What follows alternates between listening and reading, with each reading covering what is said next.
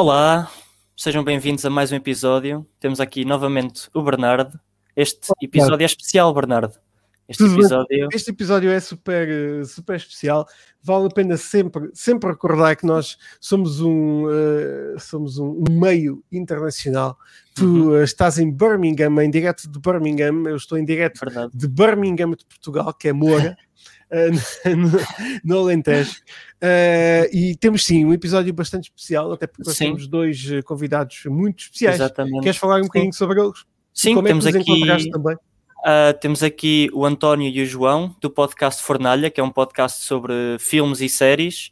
E Olha eu encontrei-os no Instagram e depois, ao falar contigo e ao termos aqui outras conversas no podcast, também ao termos outros convidados, também pareceu-me bem fazer esta ligação com outro podcast e fazer a ligação de jogos com filmes e, Absolutamente. e acho que é absolutamente. interessante.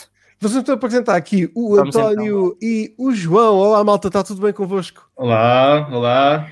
Olá, malta. Obrigado. Obrigado por participarem aqui eh, no- nas conversas em 4K e no 8 bits. É sempre um prazer ter eh, a malta jovem eh, aqui a falar connosco.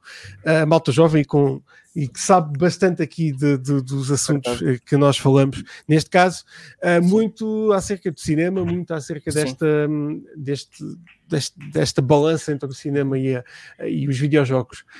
Hum, vou só partilhar então aqui uma imagem para quem eh, muita gente usa o Spotify e se é aquela plataforma que, que- mais mainstream. Aqui está a Fornaia com questão de fi- filmes e séries. Este é o vosso podcast. Quem não ouviu ainda e quem eh, não segue, quem não, fa- não fez subscribe ainda, eh, por favor, vão então à, à pasta. À, à- à pasta. É tão parvo, às vezes. É sábado à tarde, sabem como é que é? Nós gravamos Acontece, sábado à tarde. acontece. Acontece. Ahm, fazem, façam aqui seguir eh, à, à página e ao, e ao podcast aqui eh, do João e do António. Ahm, Tiago, passas tu Sim. para ti a Ah, palavra. sim, Ah, eu queria vos perguntar ah, como é que esta ideia vos surgiu, como é que pensaram em juntar-se e fazer este podcast e porquê de ser de filmes e séries? Vai. Queres dizer tu, António? Queres que fale eu? Começa, começa, João, e depois Ah, eu... ok. Eu, eu, pronto, nós, este ano, este ano, desculpa, ano passado começou a quarentena, não é? Por causa do, do coronavírus. E eu vi um podcast e eu já conhecia o António, nós tínhamos conhecido muito especificamente por causa de, de um canal de YouTube que o António chegou a ter há uns tempos atrás e, e a gente falou sobre Hobbits e Senhor dos Anéis e começámos a manter o contacto a partir daí. Um, e eu disse-lhe assim: era fixe fazer um podcast e nós já tínhamos falado várias vezes sobre estas coisas, fazer um vídeo, um canal, um canal de cinema em Portugal ou algo do género que seria engraçado, até porque nós já, já acompanhávamos muitos canais do género, principalmente bra- brazucas, um, e, e pronto, e a ideia foi se desenvolvendo e nós um dia decidimos gravar, penso Ah. que em final de junho, que gravámos, em final de junho de 2020. E, e pronto, e desde então temos, temos feito aqui algumas, algumas brincadeiras no, no Sempre que é Spotify. possível fazemos, sempre que é possível fazemos. Eu acho que Yeah, não são só são- brincadeiras, eu acho que é de São, são conteúdos, enorme. são, con- são conteúdos muito interessantes e com Absolutamente. muita, e com muita qualidade. Agradecemos muito as vossas palavras. Epá, isto é um cenário também inédito para nós. Nós fomos aqui convidados por vocês, agradecer também desde já. Ah, agora, do meu nome, do João, é, é uma grande honra. Nós estamos aqui apresentados num cenário bem inovador, eu nunca tinha visto isto antes. Assim, uma coisa toda tecnológica, live, live, um live podcast, assim, uma mistura de, de, de muita informação. Isto, isto é bastante gratificante, agradecemos muito. E, e pronto, estamos preparados aqui para debater um, um debate que eu acho que vai ser bastante interessante. Nós, é que agradecemos porque Sim. é sempre bom, porque nós, um, o o 8 bits sempre quis a- a- a- apoiar, é esse o nosso objetivo e é dar um bocadinho de, de visibilidade, ou, ou- ou às vezes o contrário, mas um, tentar sempre dar voz a, a quem faz coisas bem. E vocês, eu, eu- eu- ontem tive a oportunidade de ouvir um, a- alguns dos vossos episódios, especialmente dos Senhor dos Anéis, porque pronto, eu sou um grande fanático do Senhor dos Anéis.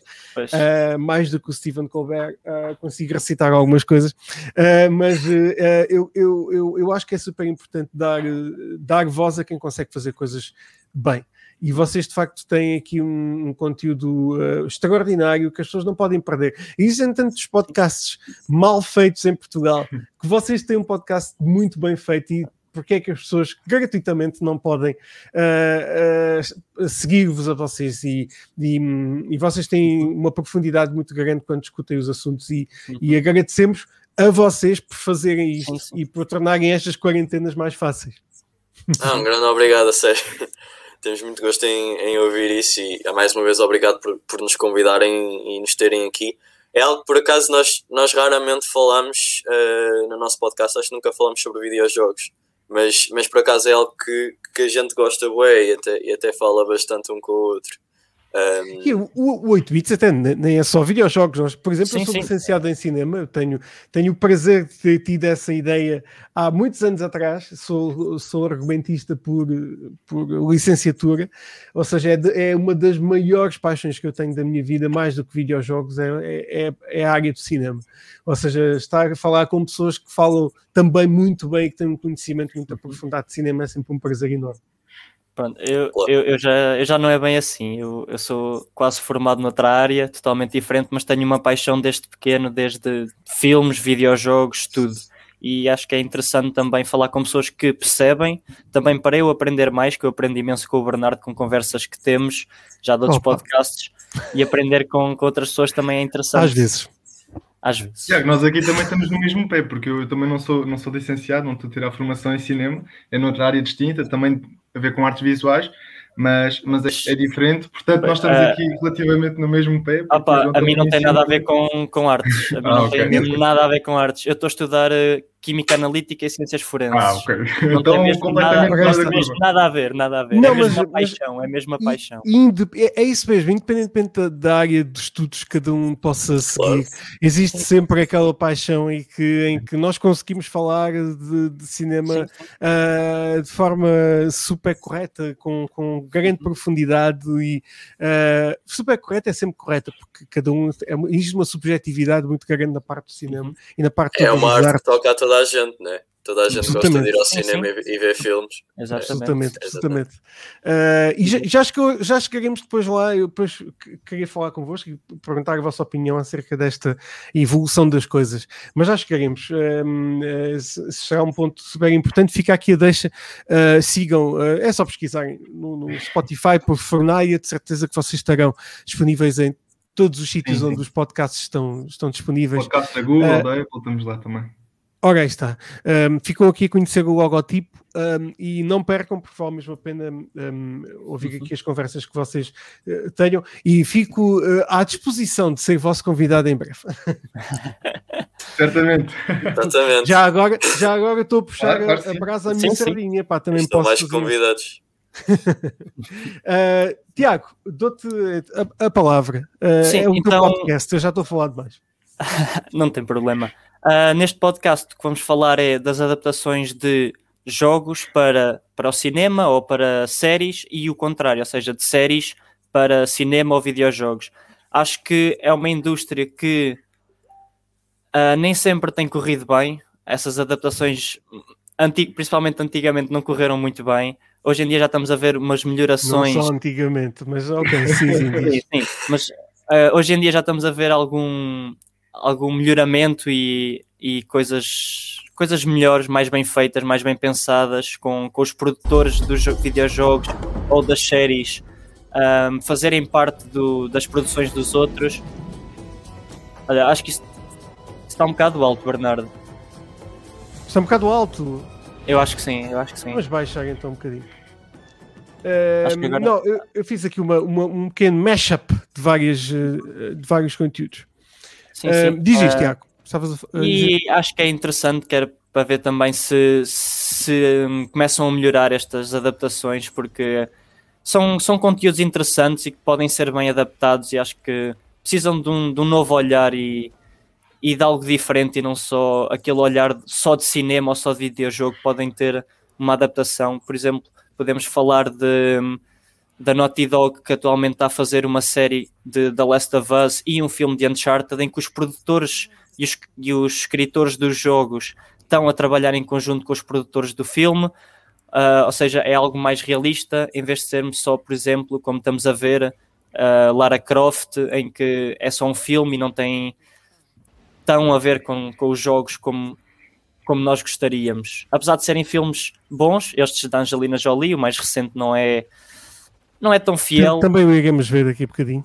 Uhum, mas acho que precisamos de, um, de colaborações mais como a Naughty Dog está a fazer e acho que mais para a frente vamos ter muitas coisas relacionadas com videojogos que eu, que eu tive a ver e vamos ter muitas coisas novas. Sem dúvida, mas, mas, mas contem-nos, o que é que vocês acham de, desta. Um, eu não digo colaboração, porque às vezes nem chega a ser colaboração, porque uh, são coisas até muito forçadas, mas um, como é que vocês veem este, esta ligação entre o cinema e outras artes? Eh, eu considero video, videojogos, não é considerado ainda mais ou menos, pelo menos oficial, os videojogos como uma arte, mas como é que vocês veem esta colaboração entre os videojogos e, e outros, uh, outros meios? Olhem, do, do, meu ponto de vista, agora falando do, do, ponto de vista do António, eu penso que encontramos duas visões. Nós temos do ponto de vista dos filmes baseados em jogos e jogos baseados em filmes. São diferentes perspectivas. Eu acho que a qualidade distancia-se muito em relação uma da outra, porque se, se de um ponto de vista nós encontramos jogos baseados em filmes com boa qualidade, temos produções do Senhor dos Anéis, do Harry Potter, temos jogos do Star Wars, que vocês já falaram, já falaram Sem dois que uh, o Battlefront, temos, temos vários, temos o Mad Max, que vocês apontaram também. Um, nós, do, do, ponto de vista de, de filmes uh, baseados em jogos, temos realmente aqui uma falta de qualidade. Vocês passaram há bocado uh, o filme da Lara Croft, que eu penso que foi, foi assim o primeiro grande filme de, de jogos, porque na altura tornou-se, se eu não me engano, pelas minhas pesquisas, foi o filme mais lucrativo da, daquele tempo e foi assim um boom na carreira da Angelina Jolie e marca também uma personagem feminina como o centro principal do, de um filme. Uh, eu acho que é esse o grande, o grande boom dos jogos. Foi, foi o filme da Lara Croft, foi também dar visibilidade aos jogos no cinema e pronto, falta a qualidade, não é? Eu acho que os filmes da Lara Croft, dentro daquilo tudo, das peripécias, da ação gigante, falta ali o que falta, e é um dominador em comum em muitos destes filmes, é ali um argumento que consiga sustentar uh, as, consiga sustentar a história, falta ali também um desenvolvimento emocional mais forte dos personagens, que eu, é, que eu acho que é, é o grande erro que, que, estão a cometer, em não conseguir trazerem-nos uma história mais ou menos simples, uh, com, epá, com mensagens subtis, mas não precisa de ser o fim do mundo, que eu acho que é o grande erro destes filmes.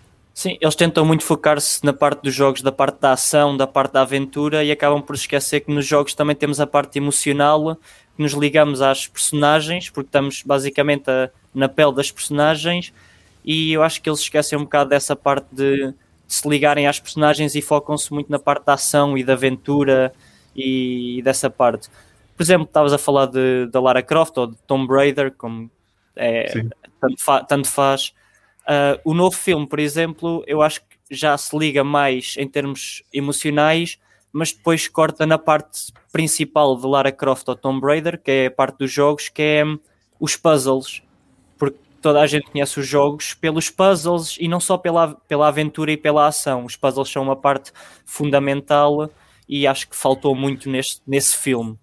E, e espero que, por exemplo, para o Uncharted, eles introduzam essa parte de do, do Nathan Drake a fazer puzzles ou, ou hum, se calhar algo pode não ser mesmo aqueles puzzles em que nós vemos tudo, mas pelo menos aquelas partes subtis em que ele está a resolver um puzzle ou está a pensar no puzzle, porque é isso que nós sentimos quando estamos no jogo, nós estamos a pensar o que é que havemos de fazer ou como resolver o puzzle e isso também falta um bocado, pelo menos nessa parte de filmes. Não, é, nós é, vamos, é, nós é, por vezes a, complicação entre o, o, argumentista e o realizador não serem gamers, mas isto é, é sempre um problema grande. Uh, diz, diz. Uh, uh, não, eu ia dizer ao Tiago e a ti, Bernardo, que eu e o João frequentemente perguntamos o que é que é realmente uma boa adaptação de um filme baseado num jogo. Será, será que, que invoca a personalidade do, do protagonista do jogo? Será que traz o mundo do jogo? Uh, o ambiente, traz as, os momentos de ação, o que é que é um bom, uma boa adaptação? Será uma que conjuga toda, to, todas as fórmulas do, do, dos jogos? É complicado também. Nós eu acho que, aqui, e vocês também, podem pensar também... no seguinte: uh, é basicamente nós retiramos um fator por completo quando fazemos um filme sobre videojogos, que é o facto de nós não estamos a jogar o jogo mais. Nós estamos a ver as coisas outra vez, portanto, quando tu estás a ver o Assassin's Creed e vês o, o, o assassino a cair do raio de um edifício para um, para um pano de feno, pá, Não dá, é um, é um, filme live action, percebem o que eu quero dizer? É, há coisas que, que não resultam, e mesmo essa cena, por exemplo, eu, eu sou um grande fã de Uncharted e, e da Naughty Dog, um, tendo em conta que o, ambos os The Last of Us são os meus jogos preferidos. E eu não vejo, por exemplo, como nós estamos a falar, esta questão dos puzzles, eu também os quero ver. Mas lá está, acho que para um público geral que, que não jogou os jogos, se calhar, uh, um público que só vai para ver o filme, se calhar estares ali 15 minutos dentro de. 15 minutos, não, desculpa, 5 minutos num puzzle em que não estamos a perceber as coisas também nos distancia. Pá, ah, eu acho que eles não conseguem mas, encontrar bem o balanço. Mas, por exemplo, nos jogos tu também estás, podes estar ali 5 minutos, mas também não estás quieto, não estás sem barulho nenhum a resolver os puzzles. Muitas vezes estão, ou normalmente estão sempre outras personagens connosco, quer seja, por exemplo, em Uncharted, quer seja a Helena, o Sullivan, yeah. o irmão do, do Drake, o Sam, está sempre alguém ali a dar-te pistas, a, a dizer-te coisas, a falar contigo, a ter conversas da, da missão que estão a fazer. Eu acho que também podem incorporar isso para não ser tão aborrecida a parte dos puzzles, mas incorporarem a parte dos puzzles, na, na verdade.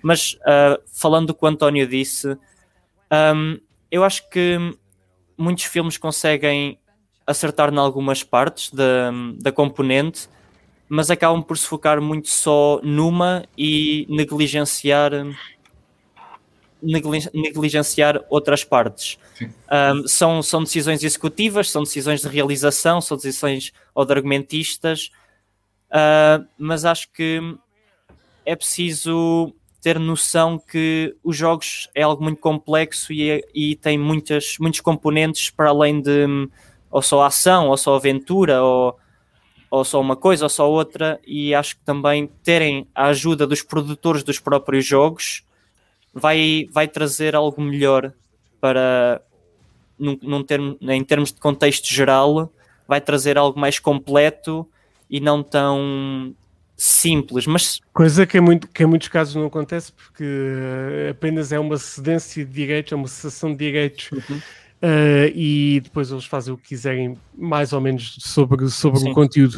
Uh, e, e, ia-te perguntar, João, o que é que consideras para ti um, uma boa adaptação para, para cinema, quer seja do, do, do, do que for, mas já que estamos a falar aqui de videojogos, um, qual é aquele, quais são aqueles elementos que, que não podem mesmo falhar para que uh, aquele filme agrade aos jogadores uh, ao mesmo tempo que agrade a, uma, a um público mais alargado de, de cinéfilos? Bem, é assim, eu, eu tenho uma perspectiva, eu acho, eu acho um bocado diferente, porque eu, vejo, eu digo isto na mesma medida que eu digo quando fazemos uma adaptação de um livro. São duas mídias diferentes. Portanto, uma acaba por não justificar a outra. Agora, como fã do jogo, eu vou ver e estou à espera de certas coisas. Por exemplo, está a, está a dar agora aqui o trailer do Príncipe da Pérsia. tipo, eu, é, para mim é, é, a melhor adaptação que foi feita no videojogo e muita gente não gosta. Eu acho que é, é um, jogo, é um filme que consegue pegar uh, em várias dinâmicas que nós vemos no jogo, no caso da adaga, no caso de mesmo a própria construção do mundo, mas faz uma coisa que é diferente, afinal, é um filme da Disney, não é, não é um filme R-rated, como, como o jogo é, um, um jogo da Ubisoft, mas consegue fazer um balanço entre teres uma experiência divertida, uma construção de mundo uh, bacana, um, pronto, e uma história leve que não é muito complicada para uma pessoa que sabe o lore do jogo e, e, tem que entender aquilo tudo, conseguem transportar uma, pronto, o, a audiência geral para, para ver o filme e conseguem fazer assim uma cena mais, mais cativante.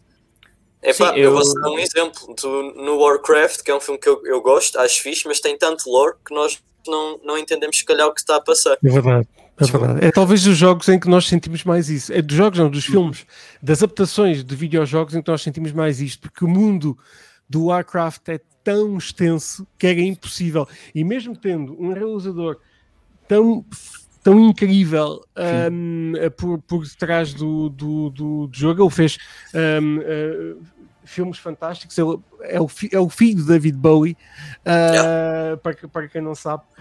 Um, ele, facto, Precisamente, para quem não sabe, ele, um, é o filho do David Bowie, mas, mas ele, ele, consegue ter argumentos absolutamente incríveis já escritos por ele. Uh, por, por, exemplo, um filme com o Jake Gyllenhaal, uh, que ele fez há alguns anos atrás, que agora esquece. Qualquer coisa do... secreta, não é? Eu... Sim, sim. Um filme com um argumento incrível e muito bem realizado, um, mas que é, que é tipo um Groundhog's Day em que aquilo repete muitas vezes uh, o, o, conteúdo. É um filme incrível, um filme muito bem feito. Uh, e depois ele faz uma adaptação do Warcraft que era impossível também o realizador conseguir compactar ali dentro tudo o que o Warcraft significa para os fãs e daí uh, os fãs do Warcraft ficarem um bocadinho desiludidos com o filme. Isso é muito, muito compreensível. Bernardo, eu, eu posso pegar aí na tua deixa de Warcraft e eu vou dizer que eu acho que é o filme de jogos, pelo menos para mim, que tem pelo menos mais potencial e, e tem ali uma narrativa que, que, que, eu penso que é a mais inteligente. Eles fazem ali uma dualidade que, que as personagens são meio cinzentas.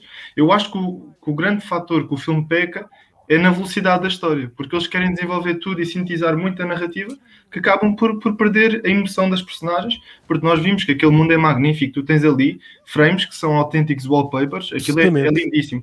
Eu acho que o escopo, visto de fora do mundo, aquilo é muito rico, é muito profundo, uh, as, as peles são muito douradas, tens ali vislumbres de ouro, as armaduras, as próprias armaduras têm muita história, tu vês que é um mundo real, é um mundo real que está ali, mas depois, quando fazem a narrativa por dentro, quando as câmaras entram dentro das cidades, nós paramos de ver os planos abertos, paramos de ver a profundidade das histórias. Os magos não, não, não traspassam aquele, aquele espírito sábio, que eu acho que, que é aquilo que o Senhor dos Anéis faz tão bem. A riqueza do Senhor dos Anéis, que é um, é um mundo rico por fora, é um mundo rico por dentro, é um mundo rico nas narrativas, e o Warcraft falha aí, mas é um filme que tem ali uma coisa muito interessante, que é, traz-te ali os orcs e dois mundos distintos dos orcs, uh, diferentes perspectivas dos humanos, e tu entendes os dois mundos. Uh, desse ponto de vista, não é um filme preto e branco, é um filme que tem uma premissa assim um bocadinho mais elaborada, porque nós passaste aí, o João gosta muito do Príncipe da Pérsia, eu gosto muito do Príncipe da Pérsia também.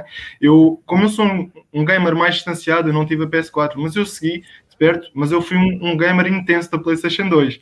Eu, eu lembro que o Príncipe da Pérsia tinha ali a trilogia e aquilo é baseado no primeiro, no primeiro jogo. Epá, eu acho que é um bom filme, mas é só um bom filme. Warcraft tem ali o potencial, o potencial extra que, que epá, ficou por desenvolver, mas eu, eu ainda estou à espera de uma sequela, porque realmente, como tu referiste, uh, o, o realizador é, tem, tem, mérito, é excelente. E aquele CGI é, é profundo, é, é uma coisa linda. 18. Não, isso, isso sem dúvida, vou só ver aqui o som. Nós estávamos a falar dos Senhor dos Anéis, vou só colocar aqui um pouco do, do Middle Earth, um, Shadow of Mordor, uh, que, é, que, é, talvez um dos melhores exemplos da, da ligação entre cinema e, uh, e videojogos, uh, acabando por nem sequer ser um jogo que foi totalmente aprovado pelo estate do Tolkien Uh, até porque ele porque o state do Tolkien não estava muito interessado em fazer este jogo. Neste momento eles estão a desenvolver um jogo acerca do Gollum que é muito infantil. Uh, e este sim é um jogo muito ligado àquilo que nós sentimos do do, do, até porque é um jogo da Warner Brothers Games, conseguiu utilizar todos os conteúdos desenvolvidos pelo Peter Jackson, um, e, e, é tal, eu para mim este é um dos melhores jogos da última década, e se calhar de, quase, quase sempre, este é um dos grandes jogos Sim. de sempre. É, é. Um, diz isto. Eu já, eu já, tive a oportunidade de passar o, o primeiro, Shadow of Mordor, e tem dinâmicas fabulosas, os ambientes são incríveis. Quando estás dentro, da, como estamos a ver aqui agora, dentro daqueles fortes de. Hum, agora esqueci-me do nome dos, dos, dos bichos. Orcs. Uh, orcs, orcs. Yeah. Uh, quando estás dentro desses ambientes, sentes, sentes mesmo. Não é bem medo, mas sentes aquela, hum, aquela intensidade, estás lá dentro, não queres ser apanhado. E, e depois, não sei se, se algum de vocês já jogou, um, aquela dinâmica de teres de derrotar o chefe da de coisa e depois um um sobe quando tu matas um, outro sobe de rank, quando tu matas quando tu vais matando. Sim, super original. É, foi das olha, coisas mais originais de, de, criar. Eu, eu devo dizer, foi das coisas mais originais criadas sempre no videojogos, porque de facto nós temos sempre aquele boss, sim. mas este boss pode ser pode evoluir. Uh, eu chamavam-lhe o. Um, um, agora falha-me aqui o nome, mas era uma, uma, já era uma Matrix em que, em que uhum. qualquer uh, elemento que te matasse subia de ranking dentro da, da, da, da, sua, e, da sua linhagem. E eles próprios tinham batalhas entre eles e às vezes era automático e eles simplesmente matavam o outro e, e subiam de rank. Absolutamente. Ou tu, ou tu conseguias uh, influenciá-los e controlá-los para atacarem um, um boss superior e, e eles matavam o boss superior com a tua ajuda e depois eras tu que ficavas a controlar porque controlavas aquele ogre.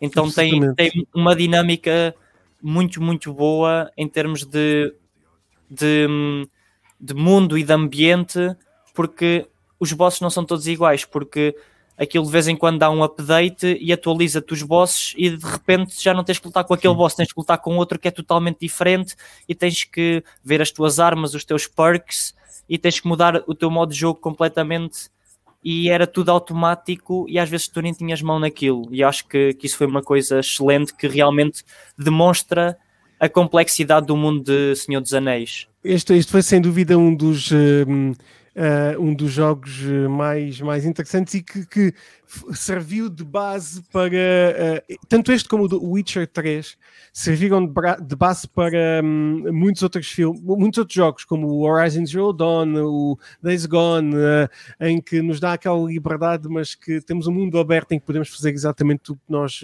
quisermos. Um, e este foi um dos primeiros grandes jogos nesse sentido. Estamos António a ver, estamos, a ver, aqui, vocês... estamos a ver aqui o menu, o menu da, dos bosses, em que tu podes uh, controlar uns e mandar eh, assassinar o nível mais alto. não é?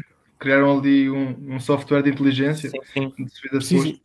João, tu jogaste este jogo? Eu, por acaso. Eu, eu... eu, nunca joguei, por acaso. Eu, eu vivia tu jogaste com... Witcher, não foi? Eu joguei The Witcher, não, não completei ainda, porque estou a ler os livros agora e acho que se aproveita de certa forma alguns plot plot points uh, reconhecemos melhor, mas uh, assim que terminar, quero terminar o jogo porque é uma experiência boa. É daqueles jogos que tu estás a jogar a main, a main história e, e estás sempre a andar de um lado para o outro. não mais, consigo tipo, seguir, porque eu estou a jogar esse jogo já quase há um ano. Tipo, eu, eu, eu acho que há tanta coisa para fazer. E, e, pronto, entretanto também vieram outros jogos e acabei por, por pôr de lado, de certa forma. Mas, Mas gosto muito do universo do Witcher.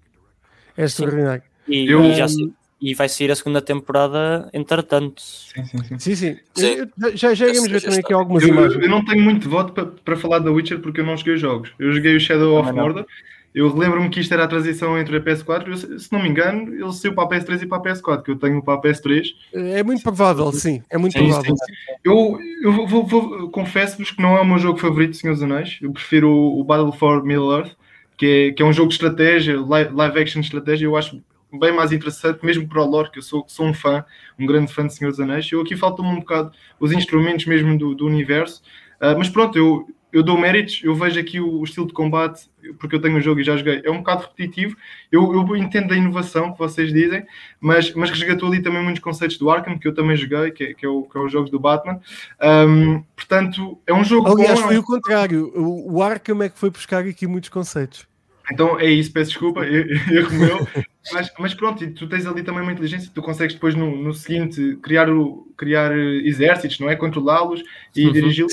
Mas, mas eu gostava de referir, porque é um bom exemplo, os Jogos do Senhor dos Anéis, e eu tenho pena que não se faça mais, pelo menos para as novas gerações, filmes do universo aberto do Senhor dos Anéis, porque é realmente uma ferramenta extraordinária que as pessoas podem tem diversas maneiras de fazer. Até o Lego do Senhor dos Anéis é, é excelente. E, e eu queria ressaltar, é eu, eu, eu é aqui o, para mim, o, o jogo mais nostálgico de Senhor dos Anéis que eu joguei e é um dos mais nostálgicos que eu tenho na minha vida, que é O Regresso do Rei para a PS2, que é um filme, que é, que é um jogo extremamente simples, que é é um jogo de ação com combos, tens que matar, tens que seguir, prosseguir a missão, mas é um filme que é um jogo que resultava na perfeição. Fazias os combos, tinhas skills, podias aprimorar, jogar com o teu colega, que eu acho que isto era muito importante, e ter falta eu conseguia jogar a campanha com o meu primo, conseguia jogar com os meus amigos, e eu acho que tem faltado um bocado disso nas consolas da nova geração. Eles têm preferido dar, dar ênfase a narrativas mais coisas, o que eu acho bastante interessante, fiz, mas na PlayStation 5 começar a alertar os gajos: é pá, façam estas narrativas muito interessantes, muito realistas, mas metam a imersão de eu jogar com um amigo meu, porque partilhar um momento da PlayStation é um dos momentos mais satisfatórios que eu, que eu encontrei uh... na minha vida agora só para dizer uma, eu acho que na PlayStation 5 já consegues fazer tu não consegues jogar com o teu amigo na totalidade, ou seja, não conseguem estar os dois a jogar o jogo ao mesmo tempo. Mas, por exemplo, eu sei que eu, por exemplo, eu tenho a PlayStation 5 e o Bernardo também tem. Eu sei Ok. que eu posso estar a jogar um jogo e hum, eu fazer partilha do jogo para o Bernardo e o Bernardo estar a ver o mesmo jogo que eu e estarmos os dois a falar.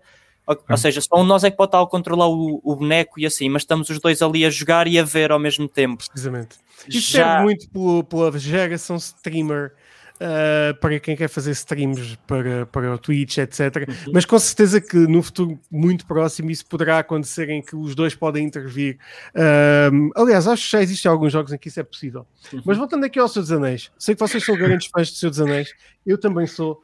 Um, uh, qual- qual é a vossa expectativa por, eh, eh, pela nova adaptação que a Amazon está a querer fazer de um poema que por acaso é uma prequela ah, ao, ao Senhor dos Anéis que todos nós, eh, que todos nós conhecemos. Um, qual é a vossa expectativa neste momento acerca disso? Olha, eu. Eu estou como estou como uma série de Harry Potter, estou como estou com tudo. É, eu, por muito que gosto do universo e por muito que quero que seja explorado, eu não posso deixar de, de ver uma. Eu, eu não gosto quando volta para trás, por assim dizer. Quando nós já conhecemos como é que vai acabar as coisas, há um universo quando as coisas terminam que também merece ser explorado, talvez, percebem? E eu acho que isso tira-me um pouco, mas por outro lado tem lá um realizador que é o Bayona, que fez o Orfanato e outros filmes que eu por acaso acho bastante interessantes. Tem um orçamento que é abismal para uma série, é, é genuinamente É grande, uma das maiores apostas sempre da Amazon. mesmo. Portanto, É eu dobro acho que pode ser extremamente interessante. É, É sem Não, dúvida. E, e há uma questão também que, que, que é. Que é estavas a falar exatamente disso, que de facto, às vezes voltar para trás não, não é o mais correto. No entanto, o Tolkien não fez eh, sequelas.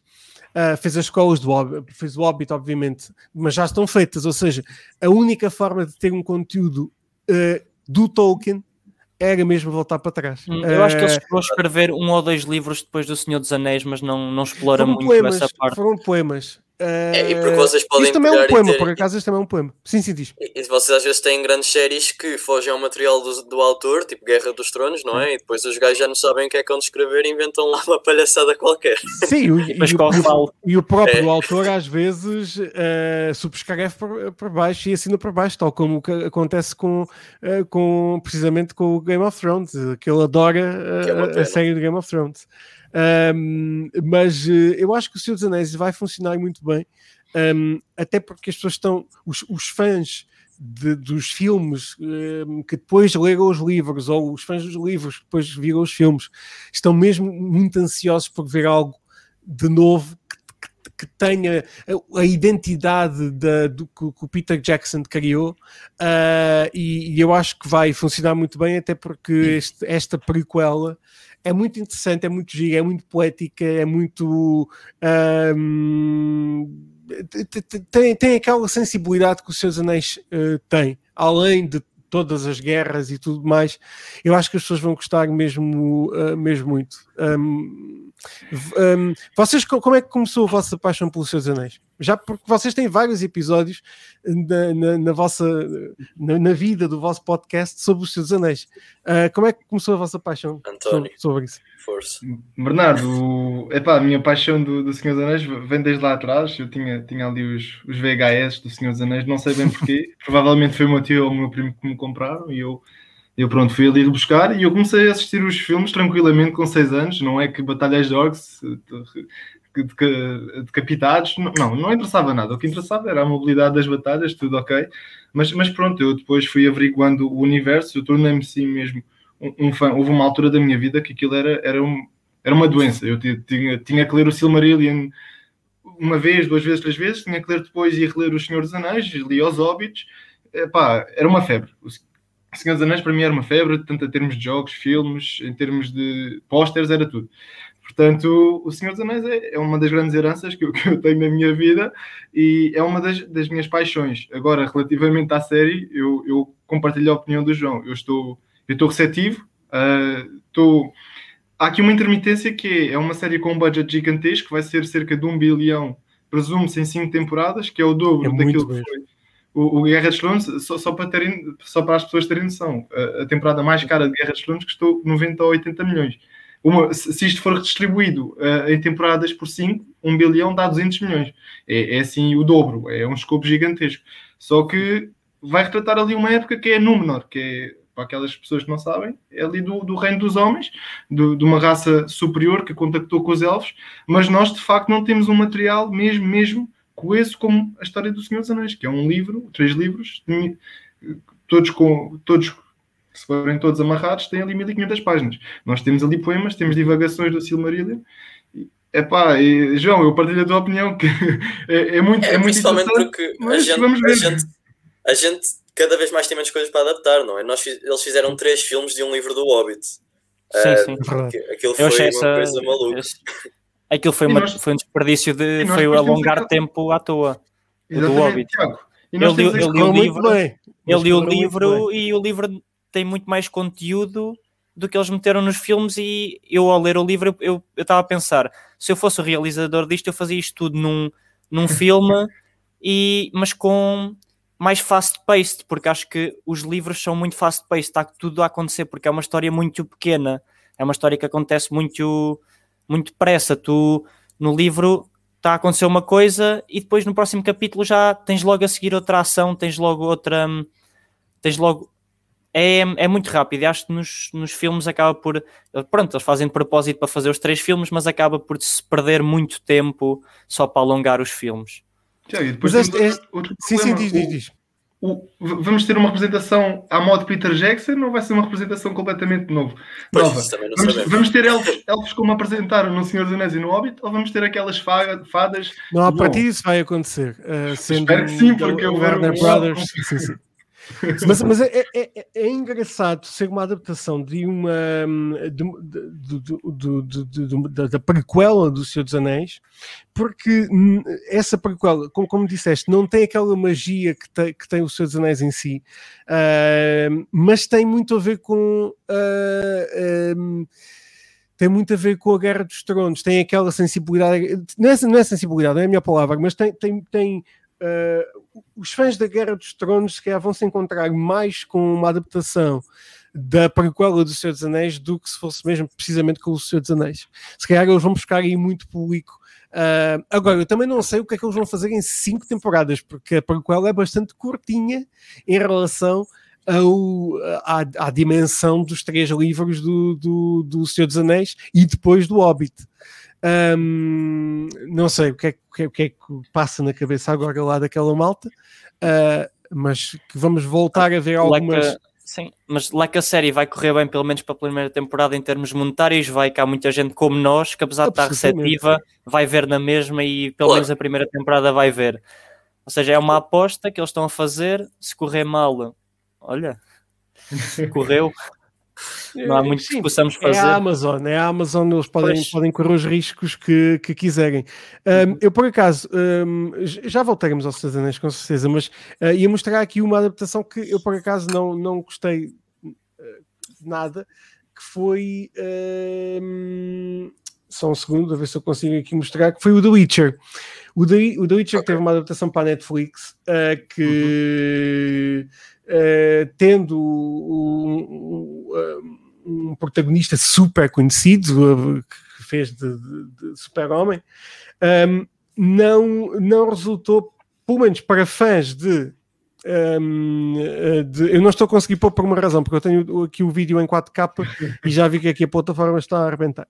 Mas uh, o The Witcher não funcionou assim tão bem. Vocês uh, são, gostam do The Witcher? Jogaram os jogos? Tiveram, viram a série? O que é que sentiram nessa, na diferença entre a série e os jogos?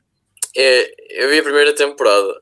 Um, eu tenho sentimentos um pouco mistos, eh, principalmente agora lendo os livros, porque eu antes de, ler, de ver a série não li o livro, tinha jogado 20% do jogo, penso que eu ainda não completei, mas parece-me que, é, que é 20% do jogo.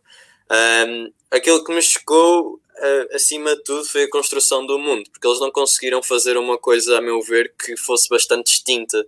The Witcher tem cenários e, e principalmente vestuários bué caricatos. Tu vês, tu vês armaduras de milhentas cores, vês, vês uma coisa mesmo colorida, também negra, quando tem que ser, também consegue ser assustador e, e, e, e ter muita adrenalina, mas epá, eu, eu, eu tenho que dizer isto, pronto, é, uma, é uma série da Netflix e nós sabemos que as séries da Netflix, por muito boas séries que hajam na Netflix, quando as séries da Netflix tentam fazer assim uma produção maior, fica assim um bocadinho podre. Por exemplo, a única que consegue, na minha opinião, é Stranger Things e é porque a série é tão popular como é. Eles conseguem ter ali. Que é original, eles podem fazer exatamente Sim, aquilo é que querem. Yeah, exatamente. Agora, Não, tu vais a, a, a, Netflix tem muito boas adaptações. Já foram canceladas, mas por exemplo tem Daredevil, Iron Fist, ah, sim, sim, Cage, Jessica Jones. Mas sim, a nível de BD, a nível o Daredevil, é, sim, mas Daredevil é um super-herói urbano, por exemplo. É, o que eu quero dizer é que custa menos criares essa. Custa menos a nível, a nível de budget, né? Criar uma cena uhum. cheia, de, cheia de batalhas na, na rua. E Daredevil é, assim, é a minha terceira série preferida de sempre, por isso estou a falar bastante bem da série. Um, agora, The Witcher, na minha opinião, falhou nesse aspecto, porque além de eu não conseguir comprar o universo, acho que tem ali partes interessantes. Eu gosto bastante dos três primeiros episódios. Um, acho que conseguem ter ali uma, uma cena bastante engajante. O terceiro episódio é bastante bacana. A cena, a cena no, no jantar e o tribunal é, é fixe. Acho que o protagonista, o Henry Cavill, epá, ele parece o Geralt, na minha opinião. Eu acho que ele, ele incorporou bem a personagem. Mas acho que depois a série começa a ficar cada vez mais caricata, caricata, caricata. Tem um sétimo episódio que é interessante e o oitavo é, é frouxo. Eu acho que a série começa bem, mas depois uh, fica abatida. Ao, eu, acho que, eu acho que teve um, um, story arc bom que é tu ao início não percebes um caralho o que é que está a acontecer, não, não percebes se é no futuro, se é no passado, tu não percebes, yeah. pensas que é tudo no mesmo tempo. Só que depois a revelação dessa, dessa story arc de ser umas coisas no passado e no futuro e juntar-se tudo no final, eu acho que ficou um bocado fraco essa junção de ou essa revelação de que afinal muitas das coisas tinham passado no, no passado. Acho que ficou um bocado, um bocado fraca. Eu senti isso no. Epá, não há paciência. Não, não vale a pena. Pá. O The Witcher tem, tem, tem uh, de, desde os conteúdos, obviamente, o original escrito, do, de, de, de, tinham tanta, tantas, tantos rumos que poderiam seguir e seguiu o rumo mais complicado. Eu acho que penso que a série foi renovada para uma, uma nova, uma nova temporada. Uh, mas uh, pronto, é, Atenção, que a série, a série apesar, de, apesar de várias críticas negativas, a série também foi. Houve mesmo muita gente que adorou a série. Um, aliás, eu tenho, eu tenho bastantes colegas meus de curso agora que, que, se inspiraram bastante nesta série para fazer as coisas deles. E eu, eu acho isso bastante interessante porque eu, eu achei a série assim bastante ok, como, você, como vocês acharam. Mas eu acho que e nós, e nós há bocado estávamos a falar, o que é que faz uma, uma boa adaptação de um jogo? Eu acho que o formato de série é o formato ideal, porque nós temos muito mais espaço para explorar essa construção do universo, explorar essas coisas que nós estamos habituados a ver no jogo. Por exemplo, imagina que tinhas uma série de Uncharted, passavas ali um episódio em que o Nate e o Sully estavam presos numa caverna e que tinham que desvendar um enigma. Podia ser sobre o enigma, mas também sobre eles mesmos. E eles acabavam por desenvolver as duas coisas ali. Acho Sim, que... mas depois com séries também tens o problema da duração dos episódios. Porque depois, se Sim. for muito longo, acaba por ser aborrecido. Se for muito curto, não tens tempo. Acho que muitas séries, por exemplo, pecam por, uh, pela duração dos episódios às vezes. É uma coisa que, a, que a Disney Plus até está de tentar mudar agora, que é ter séries que não têm um tempo específico para cada episódio. Tens 20 minutos de episódio Exatamente. O WandaVision começa com episódios de 20 minutos e agora este último que saiu uh, ontem tem quase 40 minutos, meia hora. Tem meia hora, é, 40 minutos. Tá, mas isso, isso, isso, é, isso, é, isso é marketing. Isso tem a ver com, com a construção da, da, da do produto, sim, do sim, packaging mas, final. Sim, sim, sim, mas acho que está muito interessante, principalmente tendo, uh, tendo a ver os conteúdos, que é, ao início tu pensas que é, que é uma coisa, que é sobre a WandaVision, eles estão, são ali, é uma espécie de uma sitcom, ou seja, são episódios de 20 minutos e depois começa a entrar a parte da, parte da Marvel em Spoilers. que os episódios começam a aumentar. Yeah, mas eu vou dizer uma coisa, só muito rapidamente. Eu acho que o melhor exemplo de não condicionamento de tempo é o Mandalorian.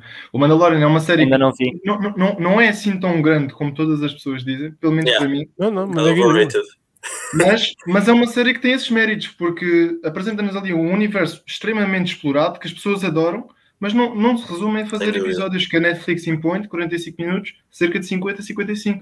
Não, quando um episódio tem que ser 30 minutos, 25, é 25. Quando tem que ser de 45 minutos, e eu às vezes, eu e o João já referimos isto nos nossos podcasts, foi um erro, porque precisava às vezes de mais tempo, mas, mas são corajosos por isso. E eu acho que. João, disseste que era underrated? Overrated. Overrated. Overrated. Overrated.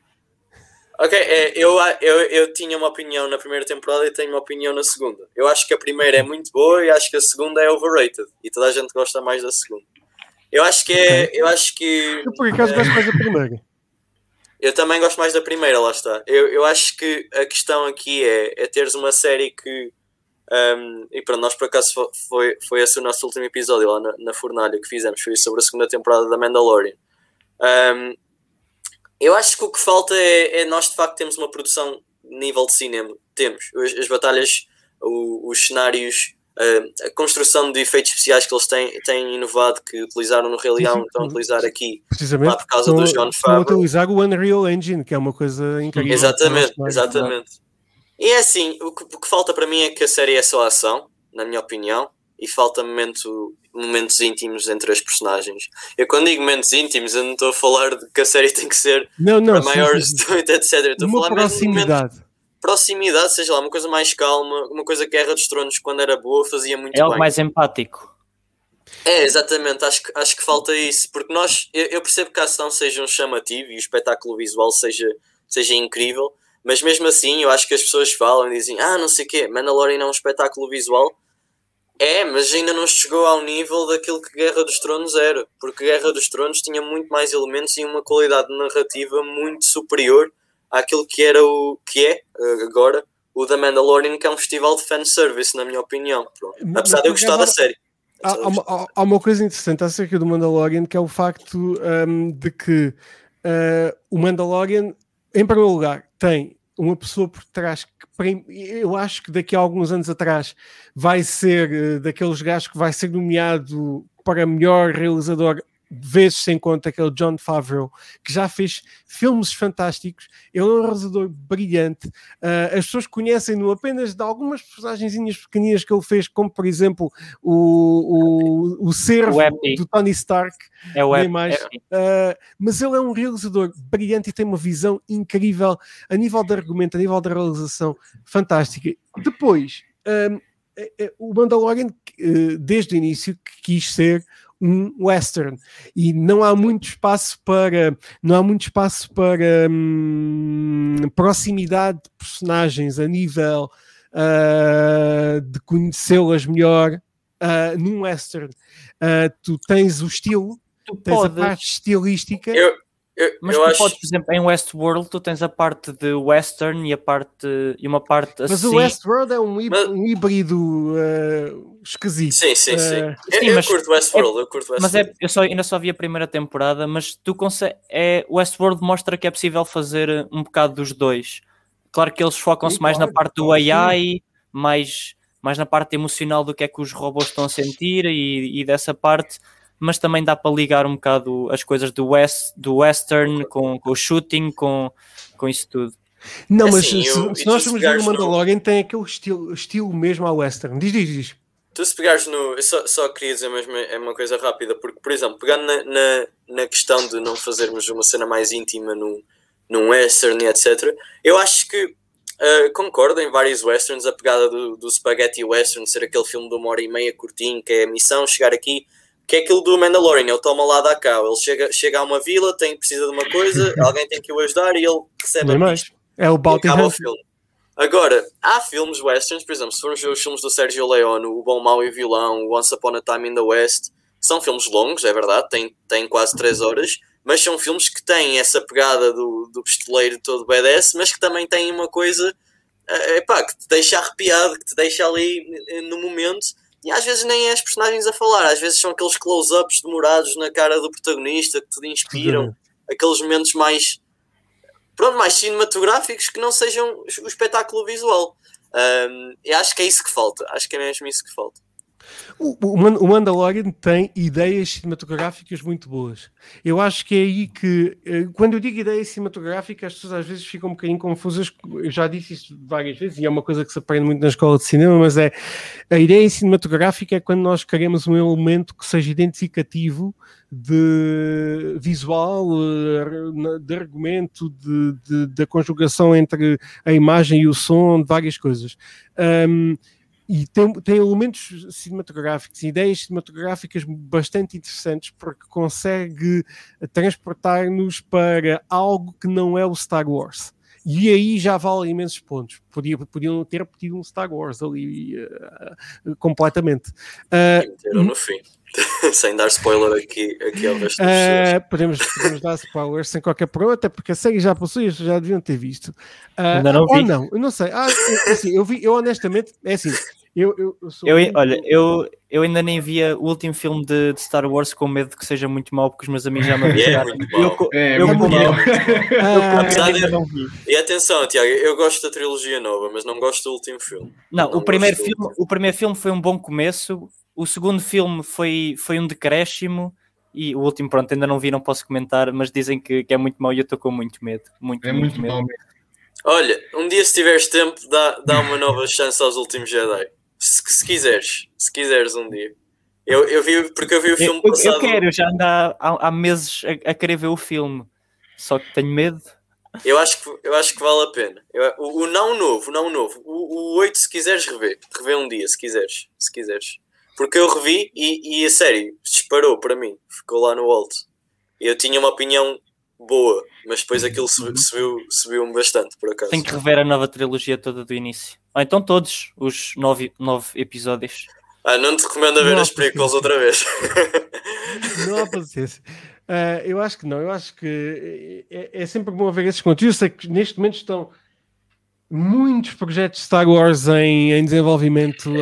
Um, é uma Cinematic Universe que nunca vai acabar, uh, mas uh, um, pronto, a Disney tem que fazer render agora Sim. todas as empresas que comprou, uh, incluindo a Lucasfilms, que já, já, já se pagou duas ou três vezes, mas um, agora tem a Fox e tem, tem outros, outros conteúdos. E agora compraram a Lucasfilms, criaram Lucasfilms Games e vão fazer. Eh, verdade. Vão fazer dois jogos, jogos do Indiana Jones, uh, é verdade. Há Também já, fala, que... já falámos aqui num dos episódios que irá chegar, que irá chegar com certeza e que, que uhum. cá estaremos, cá estaremos. Por acaso já, já, já tenho um contacto na, na, na lá. Nós, como 8 bits, temos que arranjar sempre contacto. Já uhum, está claro. um contacto na, na, na, na Lucasfilms. Por acaso eu já conheci antes, porque eu trabalhei também na área de cinema, cá em Portugal, na, na antiga Luz ao Mundo, uh, trabalhei no, no marketing. Eu era aquele, aquela pessoa que dava nomes aos filmes, não me critica. Uh, mas uh, não nós fazemos em português, em português, adaptação. Uh, pelo menos eu sugeria. Um, mas uh, é um bom episódio para vocês, até explicar como é que isso Sim. funciona cá em Portugal. Uhum. Um, e Portugal e nos outros países. Mas, mas acho que sim, acho que vai ser interessante ver essa, esse desenvolvimento. Star Wars um, é um mundo, é um muito, muito, é um mundo muito grande, especialmente com as BDs todas que existem e com tu, tanto conteúdo ainda por ser explorado e e há muito, muita dúvida. coisa. Sem dúvida. Absolutamente, absolutamente. Vamos falar do futuro, vamos falar do que vem daqui para. Hum, Olha, para a, a falar do futuro, eu estava ali a olhar para o, para o ecrã do João e estava a ver ali o póster do, do Sirius e lembrei-me do Hogwarts Legacy, que eu esqueci de meter na lista. Foi um, foi um erro, um lapso tão grande. É verdade. Fal, falando de Hogwarts Legacy, não sei se já viram o trailer do, do jogo, se não. A gente que é acompanhou que... ao vivo e tudo, não foi, António? A gente foi, viu foi. O, o, Tiago, eu acho que é a razão maior por nós queremos ter, termos esta expectativa imensa para a PS4. É. Não é a única, sim. obviamente. O comando é, é brutal. Sim, sim, eu também, eu, eu, também, quando soube do anúncio do Hogwarts Legacy, também tenho que comprar a PlayStation 5 só para comprar aquele jogo é. Só para comprar aquilo, só para jogar aquilo. Eu, eu, não sei qual é a vossa relação com o universo de Harry Potter, mas ah, os, eu... os, jogos, os, os, jogos eram muito nostálgicos. Tu entravas ali no mundo aberto. Olha, eu não sei se o Leonardo e o Tiago jogaram. Vocês jogaram? Uh, não, não, por acaso não. Mas é ainda há pouco tempo estava a falar com a, com a, minha namorada e nós estávamos a discutir. Deviam fazer remakes para a nova geração dos jogos da, do PC, do PC, não os da PlayStation, mas os do PC, que são diferentes. Uh, Tiago, eu joguei, eu joguei os dois e de- devo dizer que são os dois maravilhosos. Até porque o PC é um bocadinho mais completo, os jogos do PC, mas, mas as mecânicas são muito parecidas. Mas é muito Sim, engraçado tu poderes viajar Mas ali por Hogwarts. Acho que fazer ali um, um remasterzinho, que os jogos já são tão antigos, Sim, acho que não, acho que sim. não, não, não fazia mal a ninguém. E agora temos aqui este sim. jogo que vai trazer uma história nova, nunca antes, nunca antes vivida ou ouvida sequer. Não, isto é uma, é uma adaptação para videojogos, obviamente, para um mundo aberto de videojogos, baseado na, na- no mundo do, do, do, do Harry Potter.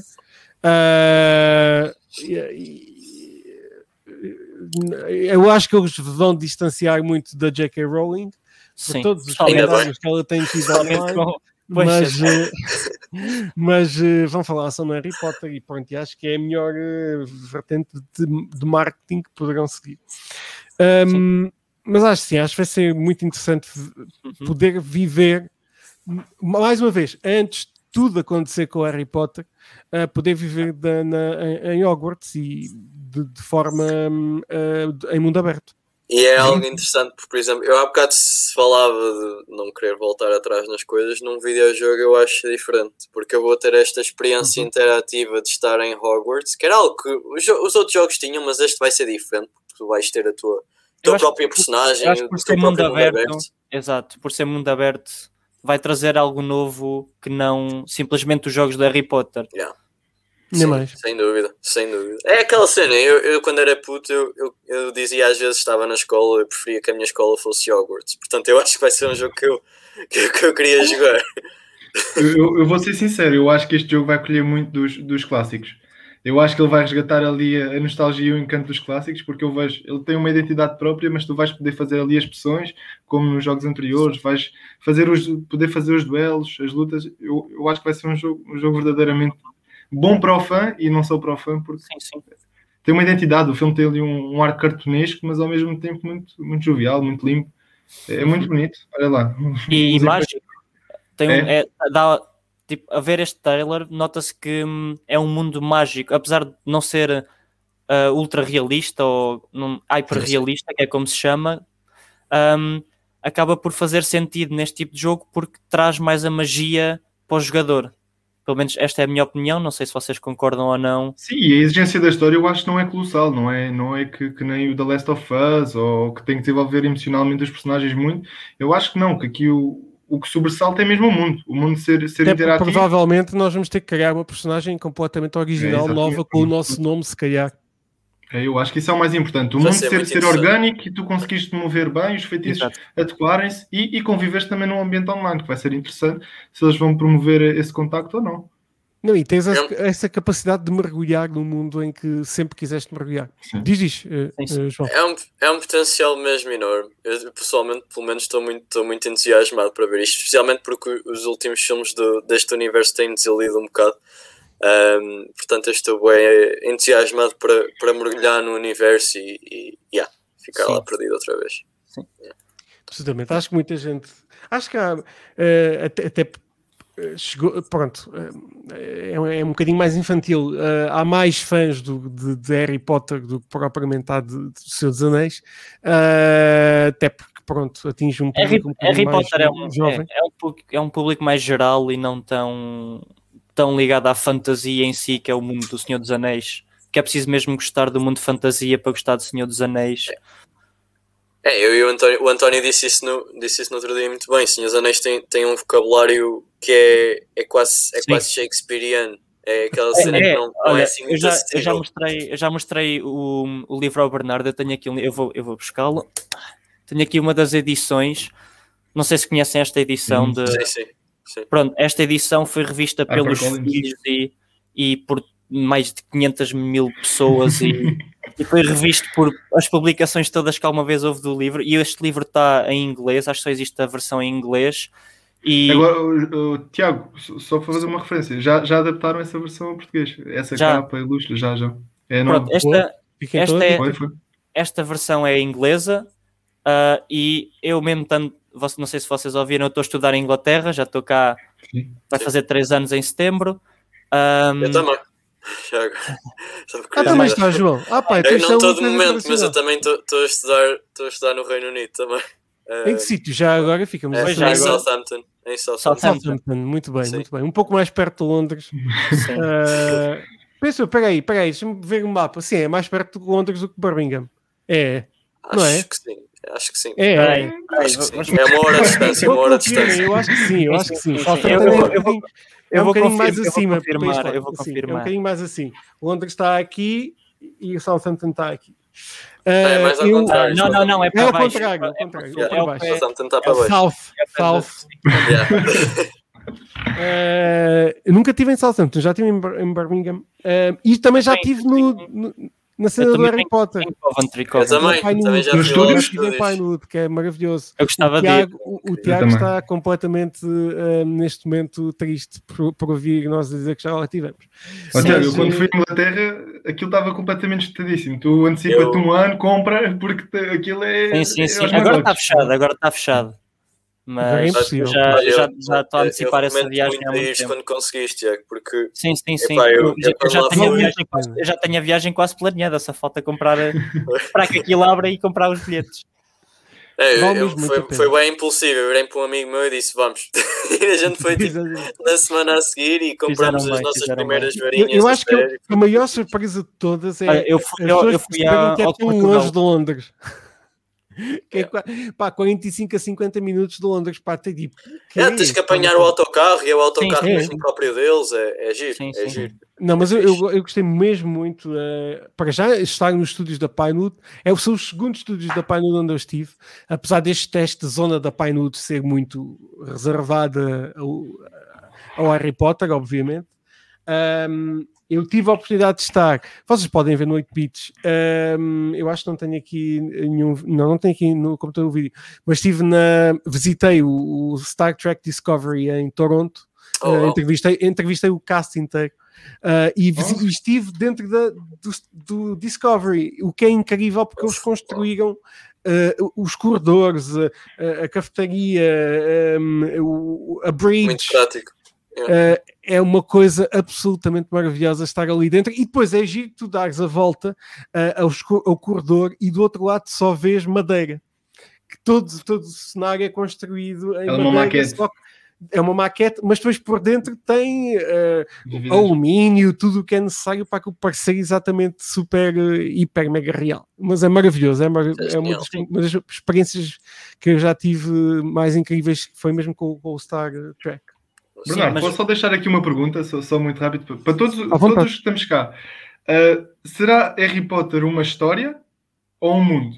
O Senhor dos Anéis é certamente um mundo. Mas isto é uma pergunta interessante, porque o que é que faz Harry Ah. Potter Harry Potter? É o mundo ou é a história?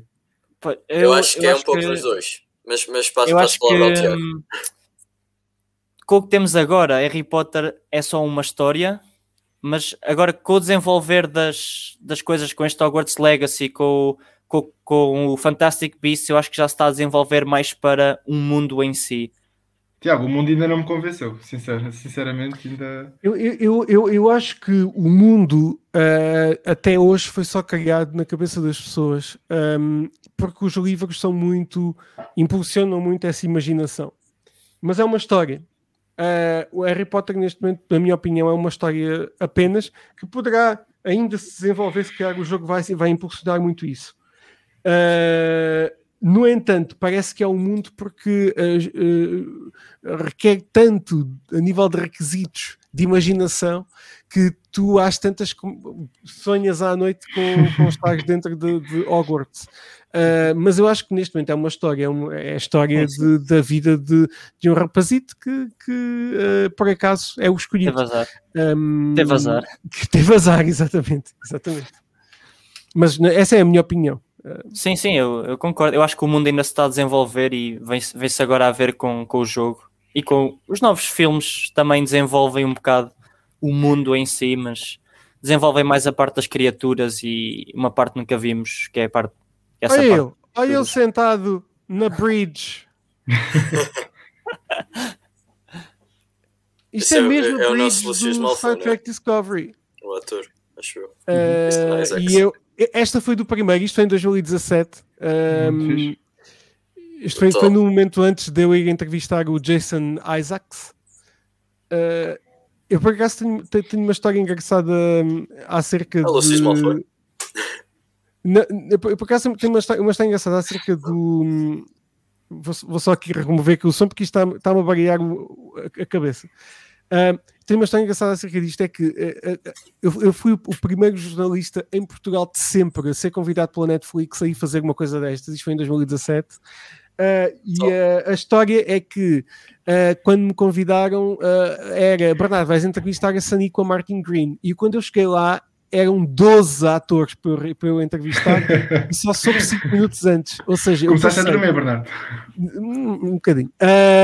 Foram, eu, eu estive 14 horas dentro de um hotel, sentado à espera da minha vez Uh, e estavam lá, os jornalistas estavam lá praticamente todos americanos, da CBS, etc., porque a série foi lançada na CBS All Access. Uh, e eu estive à espera de, de, dos meus seis minutos para estar com aqueles atores, mas entrevistei imensa gente. Entrevistei inclusive um, o ator que faz, que trabalhou com o Guilherme Del Toro imensas vezes uh, e que deu vida ao, ao fauno, o Doug Jones. eu por acaso até tenho tenho aqui, não sei se eu, se eu for aqui de um lado para o outro. Uh, falei com o Doug Jones, uh, aqui está com o Sandy com a Martin Green. Uh, pronto, aqui sou um bocadinho de um lado para o outro, que eles deram essa oportunidade, que sou com a Saníqua, que no fim, por acaso, até tive um momento interessante, porque ela gostou tanto da minha entrevista que me abraçou no fim. E aqui está o momento em que ela me vai abraçar. Já agora vemos esse momento, que é um bocadinho único. Normalmente, quando nós estamos a entrevistar alguém, não recebemos um abraço Uh, e ela foi muito, muito querida mesmo. Temos entrevista a Michelle Yeoh, que, que é das atrizes mais, uh, para mim, das melhores atrizes que, que, que, que, estão em Hollywood e menos aproveitadas. Ela que já esteve nomeada aos Oscars e muitos outros prémios. Um, e a do Doug Jones está aqui a alguns. Uh, ah, esta também é uma entrevista interessante que foi uh, duas semanas antes. Este senhor que está aqui à direita uh, foi o senhor que lançou uh, a polémica, pronto, com o seu de dever e direito que teve, obviamente, com o Kevin Spacey. Foi ele que, que, que um, ehm, lançou aquela história do Kevin Spacey que, que, acabou por ser verdade. É o Anthony Rapp, aqui é o senhor que está à direita. e depois tem o Doug Jones. Aqui com, com o Shazad Latif, uh, pá, que é, um, é um, uma pessoa muito esquisita de conhecer ao vivo, mas muito interessante também, porque ele é mesmo muito, muito interessante. Uh, gostei mesmo muito de, de, de, de ter esta oportunidade. Uh, além de muitas outras que a Netflix tem sempre a simpatia de, me convidar. Sim, Sim estamos a falar do quê? Uh, eu acho que isto começou, isto começou de eu a falar do meu livro e acabamos aqui no Star Trek. Acabámos de Star Trek. Um, tem Mas muitas destas, queria... tem muitas destas. Sim, não tem nada queria... do Harry Potter, por acaso. Quem é que eu entrevista já do Harry Potter? Acho que ninguém. Acho que não vou falar com o Harry Potter. Eu agora, não sei se vocês viram na, na, lista que eu, vos, que eu vos mandei, estava lá Minecraft. Não sei se, não sei se vocês repararam nisso, mas sim, vai haver um, um... Mas o Minecraft tem um filme? Ou não, vai, vai ter... Minecraft tem, tem uma cena interativa na Netflix, não tem? Tem. Isso, é, isso começou com um jogo. Isso é um jogo. É, de é o Minecraft Story Mode. Exato. Ah, eu isso, nunca joguei isso Minecraft. É um Bandersnatch. Bandersnatch versão Minecraft. Nós estamos yeah. a esquecer que a partir do momento temos um jogo, um, um, filme, um filme de Angry Birds, podemos ter tudo. Podemos literalmente pegar sim, no, sim. no, meu. Oh, oh, António, a gente tem filmes com emojis hoje em dia. Não dá para fazer filme sobre qualquer coisa. Mas eu por acaso mas sim, mas, sim mas, mas deixem-me dizer uma coisa sobre Minecraft. Eu, eu, nunca joguei, mas eu tenho vários amigos que, que jogaram imenso. E eu acho que Minecraft é, é, um, é um, um, um parque para criatividade, sinceramente. Dá para construir coisas é, extremamente interessantes sim. em Minecraft. Não, há, há coisas absolutamente assustadoras de perceber que uma pessoa levou eu... um ano a fazer aquilo. Como yeah. por exemplo. Eu ah, vejo imensos vídeos de Minecraft, dessas construções. Minas Tirith é do Senhor dos Anéis construída em Minecraft. Assim, os mapas do Westeros, Game of Thrones. Bernardo, eu tive um mapa, eu fiz download dos mapas todos da minha alert no Minecraft. Eu joguei. Há um, há um servidor, incrível, há um servidor em que eu, eu já eu entrei no servidor porque estava curioso, em que tu entras no servidor de Minecraft e tu podes ajudar as pessoas a construir. Eles estão a construir o, estão a construir o mapa de Middle Earth todo detalhado ao pormenor. Sim, E sim. ainda está, já está em construção há mais de 5 ou 6 anos. É, Tiago, eu lembro-me perfeitamente porque o, o- porque o meu primo é que me mostrou Minecraft, nós fizemos o download eh, juntos e ele tinha o PC do lado e eu tinha do outro. Fizemos ao mesmo tempo, nós entramos para um servidor que aquilo tinha compatibilidade com mods, nós fazíamos ali um Team Deathmatch Uhum. dentro do universo do Tolkien. Era de facto, Uau. aquilo era brutal. E eu, eu tinha Yeah, não só o Senhor dos Anéis, porque eu cheguei a ser ridículo o suficiente a ter o, o, o modo do Senhor dos Anéis e o modo do Harry Potter. Aquilo era, Sim, era havia, mágico. há, um, há, um, Mágico. há um Hogwarts, há um Hogwarts para o Minecraft. É só pesquisar na net, aparecem dois ou três mapas, dois ou três não, mais de, mais de 100 mapas com Hogwarts. Mas, mas é, é que aquilo leva tanto tempo a fazer. o- é- Não, não, aquilo leva incrivelmente muito tempo. Já- hoje em dia já, já há mods e já há programas que ajudam, que eu, eu vejo alguns youtubers e já fui curioso e já fui experimentá-los eu próprio. E há coisas que ajudam, ou seja, em vez de levar agora um ano, és capaz de levar eh, um, um mês. Mas mesmo assim, Even though, even though, pá, though- um mês, um mês passei eu já 4 ou 5 jogos. Vamos ter esta semana já vários. eh, vários. Olha, é verdade, eu, vários eu já não jogava há algum tempo e, e ano passado, por causa da quarentena, bati para aí Voltaste 8 para o. Minecraft. Oito jogos. Ah, 8 jogos. Ah, ah, eu, pá, é assim, eu, eu por, eh, entre aspas, profissão, esta semana foram 5. mas, eh, pá, mas teve que ser porque são jogos que estão mesmo a sair e, e porque alguns que precisam de alguma word out, como por exemplo o Werewolf Apocalypse, que, que é um jogo Vocês até jogaram o engraçado. Hitman? Já jogaram o Eu Hitman? joguei ao Hitman. ainda Aliás, não. eu tive. Eu tive ouvi a dizer que. Como é que está? Olha, eu, Eu- eu, eu ouvi, eu ouvi falar bem do, do jogo. Foi? Eu gosto imenso do também. Hitman. Eu, eu gosto muito do Hitman porque nos dá uma liberdade de- incrível para fazer atingirmos o objetivo de matar aquele target da Olha, é maneira outra- que nós achamos. outra adaptação para filme. É outra Aí adaptação, também- exatamente, já por duas vezes. A primeira com o Uhum. Timothy Oliphant. Um, e eu gosto imenso do Hitman. Eu tive eu, cá em Portugal, eu, eu, não, eu penso que não foi uh, não, não foi abertamente distribuído o jogo para, para a imprensa, mas uh, o Brad já anda aqui há alguns anos e conhece alguém na AIL que me, que me deu acesso não só ao Hitman 3, mas deu-me acesso ao Hitman 3 com todos os outros Hitmans, o 1 e o 2, dentro do 3. Tiveste a é- collection. De- de- sim, que é, que é que tu podes jogar dentro do 3 sem sair do 3 ao 2 e ao 1. Ah, e é absolutamente maravilhoso. Ah, eu adoro o Hitman 3, vai ser o, o, o teste ao Hitman 3 esta, este fim de semana aqui no 8 Bits. Ah, já fiz vários, vários streams. Eu acho maravilhoso ahm, porque é um jogo que dá uma liberdade muito grande para atingir aquele objetivo e pode ser tão criativo Uh, como deixares cair um candeeiro em cima dele, Yeah. como, sei lá, fazes exatamente o que quiseres. Eu acho fantástico. É dos jogos mais, mais giros que, que, que eu tenho jogado ultimamente e o Hitman 3 continua na mesma linha do 1 e do 2. Uh, uh, eu joguei para a PlayStation 5, já com um grafismo um bocadinho melhor, uh, mas, mas vale bem a pena. Gosto mesmo muito da, da- desta versão do, do, do, do Hitman. O Hitman começou ali aquela, aquela cena de tu conseguires vestir as, as fardas dos polícias, dos soviéticos. Eu acho isso Ou, genial. ou, ou nos- vestir-te de palhaço. Sim, é, é Eh, genial. há, um, eu há também joguei. uma- há um nível na- no 2 em que tu estás no. Já não sei onde é, mas. Eh, não sei se é em alemã, mas estás numa, numa cena de corridas de carros e tu vestes de palhaço porque é a única forma mais fácil de chegares, porque estás a entreter as pessoas ao teu target. Pá, é maravilhoso, o jogo é incrível. Eh, vale todo, tu- tudo e mais alguma coisa. Gosto mesmo, mesmo do Hitman. Uh, este ano é o melhor jogo do ano lançado até agora. Sem qualquer Até- dúvida. Oh, well. Sem qualquer dúvida. Também ainda não saiu muita coisa. Ainda não saíram os grandes, Vocês acham- ainda não saíram os grandes títulos. não, Vocês acham que God of War sai este ano? Eu. Não. Eu acho que vai. Não, que não. Eu espero que não. nenhuma. Como é, que eles, como é que eles fizeram o jogo em tão pouco tempo em relação Eles ao não primeiro? fizeram, eles, já- eles como já, nós já falámos disso aqui e o Bernardo disse, eu, eu concordo, que eles, eles fizeram o primeiro e o segundo ao mesmo tempo Ah, e agora simplesmente Sim, estão a fazer um, um- uma conversão para a nova geração.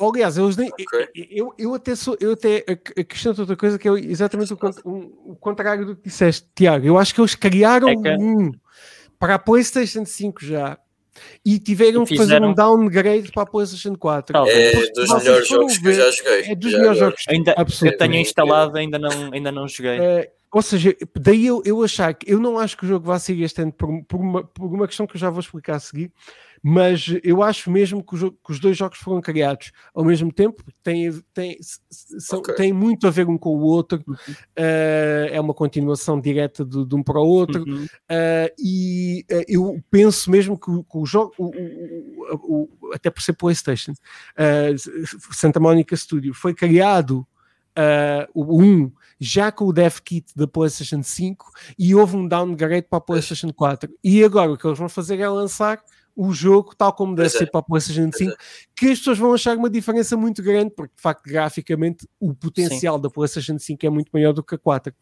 Agora, o Mas- o, o, o que eu, o que eu ia acrescentar, deixa-me só aqui em relação Sim, sim. Ao, ao- God of War, hum, a- além da parte de, de- de- de- gráfica e de, eu achar que o jogo já está muito próximo de estar pronto, ele não será lançado este ano porque houve um, at- houve atraso que to- todos sabemos acerca do, da da distribuição de PlayStation 5 e de stocks da PlayStation 5, Sim. que agora já sabemos um pouco mais porque é que aconteceu, porque o chip de, de processadores eh, houve uma. Eh, não, não haviam chips e era impossível finalizar consolas nesse, ne- no, no tempo certo.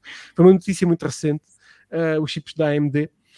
Um, e eh, eu acho que um, muitos jogos que estão previstos para este ano vão ser adiados para que dê tempo para que as pessoas comprem a PlayStation 5. Muitas das pessoas que tinham o dinheiro gu- guardado para o Natal que não conseguiram comprar, se calhar já só vão comprar no Natal seguinte e vão sim, então aproveitar o ano 2022 para lançar os grandes jogos, como Sim. por exemplo o Harry Potter, que já foi adiado, ah, para o ano que vem. Como, por exemplo, ah, houve a notícia agora de. ah, pá, ontem houve outro jogo que foi adiado. Que está na tua lista, Tiago. Qual foi? Está na minha aí a lista. lista, a lista de jogos futuros. Muito, muita coisa. Ah, Os jogos para filmes. Uh, Resident eu- Evil. Não, esse já está em Não, é Resident Evil, esse vai sair quase, quase certeza. na- E vai sair o filme este ano também. e vai sair. Eh, nem mais, estou, estou, espera estou espera que não espera. seja como os outros. Olha, eu vou dizer uma coisa: são Eles não todos são assim maus, tão maus. Eles não São- são assim tão maus, mas não são muito bons. mas oh, oh, foi o primeiro filme de terror que eu vi. Tipo, terror assim, uh, mais, mais, Se mais se, coisa. calhar, se eu pensar nisso, se calhar a mim também. É. É tipo, que tem um impacto na altura. Misturaram ali um terror com a ação. Eu hoje em dia, se calhar, vejo aquilo com olhos diferentes, mas quando eu era miúdo, divertia-me a ver. Por Eu em, em 2010 estive na, no Fantasporto com o Samuel Adida, que, que- que já, já não está entre nós, que é o produtor de todos os Resident Uau. Evil ah, da Europa Corp. Ah, e eu entrevistei-o por um, eh, por um, jo um jogo, um filme ah, que era. Ah, agora não me lembro o nome. Tinha um ator mais ou menos conhecido, assim, não era assim muito conhecido, mas o Samuel Adida é uma grande referência do cinema europeu, blo- dos blockbusters europeus. Faleceu há um ou dois anos atrás. Ah, e, ah, e continua a ser, ainda, ainda agora, e possivelmente o, filme do- o próximo filme do Resident Evil terá também ainda produzido por ele, ou pelo menos ah, como produção executiva, porque ele vai ter um legado ainda de, de conteúdos que ainda já criados por ele, Uhum. ainda por produzir. Nós temos seis filmes de Resident Evil, não é, não é coisa To- pouca, to- todos sim, produzidos, to- sim, sim, todos eles produzidos por Samuel Adida. Uh, não só por Acabou ele, por mas ser- ele é o, a, a- cara principal do, do, Sam- Querendo, do- do- querendo ou não, a qualidade, pronto, a qualidade tem a sua qualidade. Foram filmes lucrativos que as pessoas consumiram, viram? Até porque os Resident Evil, eu lembro que na altura eram jogos, eram jogos inovadores, eram jogos espetaculares. Começou ali Sim, com sim. uma cena de horror, câmara, câmara completamente estática, que tu ias dar ali. Já falámos disto no nosso coisa de, de terror, no nosso especial de terror, eu e o João Fernandes. Começou ali por ser baseado no, no, num filme do, do Romero, o Night of the Living Dead, e depois passou para uma coisa mais, mais de ação, mais shooting, um, um horror E mais essa móvel, cena que falaste da câmara estática é uma coisa fixe que os jogos de terror costumavam fazer, que era, tu entravas numa porta, mas quando entravas no outro local, a câmara estava na outra ponta. É verdade. o teu é senso de direção tinha que ser mudado outra vez. Uhum. E isso, quando estás a ser perseguido por alguém, é bué É irritante no bom sentido. no, Sim, sim. no bom sentido. É, Sim, houve, falar- houve uma experiência, mais ou menos. Por falar em Resident O Evil, Doom, foi o Doom, uh, o Sim. filme com o The Rock que, que tentou Uf. adaptar a câmara. É horrível o filme, mas ao menos nós tentamos, conseguimos ver o que é que um filme pode ser quando adapta uh, diretamente de um mas videojogo. o Doom é first person, não é? O filme. É. Não, não, Possivelmente não o pior é. filme baseado em videojogos. É uma parte, é possivelmente o pior. É uma, Mas é uma existe parte uma, uma sequência do filme que é, que é em uh, first person. que é em first person. É Mas em nós- first, É POV, mas em é em first person pode funcionar. Há um filme muito é, bom, pelo menos eu gosto imenso, que é o Hardcore Henry. Não sei se conhecem. Sim, sim, sim, sim, É é todo em first person e o filme é excelente, na minha opinião. Sim, mas, mas é assim, mas o Doom podia ser também excelente, só que não é. Sim. Pois. É esse o problema. É, só esse. Mas- Por falar em, em Resident Evil, há pouco tempo no 8 bits, eu e o, e o Ivo, não é? Corrijo-me se estiver Sim. errado. Sim, o Ivo. Fizemos a review do jogo que deu origem ao Resident Evil e ao filme, que é um, que é um filme japonês que é o Sweet Home. E um- há um jogo do mesmo nome para a SNES. Ou para a NES, não sei. Eu sei que joguei num daqueles sites todos Emuladores. isso. Emulador. baratos, sim, emulador. emuladores. Ah, e epá, é, é uma experiência completamente diferente jogar um jogo de terror de 1989 e jogar um jogo de terror de hoje em dia. E atenção, to- todo o mérito a, a- a todos os filmes do Resident Evil porque fizeram um ou dois filmes do Silent Hill também terríveis, mas ao menos o Resident Evil consegue ser, ter um, ser entertaining e os filmes do Sim. Silent Verdade, Hill são horríveis. verdade. E, e, mais uma vez, não é para puxar a brasa à sardinha, mas eh, há dois anos atrás tive a maior oportunidade da minha vida de eu entrevistar alguém como esta pessoa, o um, Hideo Kojima em Nova York. E, eh, para mim, eh, Metal eu- Gear Solid. Metal Gear Solid, eu entrevistei-o pelo Death Stranding. Um, e foi, foi, foi, foi, obviamente, que o Silent Hill. uh, eu gostava de ver novos jogos que nunca irá acontecer porque a Konami cada vez está mais destruída. Uh, e porque pronto, houve aquela litigação entre a Konami e o, e o, e o Hideo Kojima, que agora tem o produtor, Uh, mas todo o mérito ao, a- todo, todo o mérito ao, ao, ao Resident Evil, porque conseguiu criar muitos filmes muito giros, uh, conseguiu arranjar uma atriz brilhante para, para os protagonizar. Um, só que ela ficou também muito próxima daquela personagem e é complicado de, de, de, de, um, de a substituir. Sim. Ó outro- Bernardo, tu falaste, falaste aí, de, aí de Silent Hill e do, e do Kojima. Eu queria fazer-vos uma pergunta, um, porque pronto, é uma demo que, que teve aí, acho que em 2014, para aí, que, é, Sim. que é o PT. E Sim, eu sim. consegui jogar PT ano passado pela primeira vez.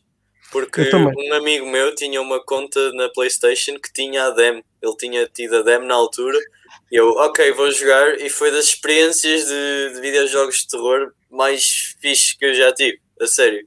Eu, Uma eu coisa mesmo maluca.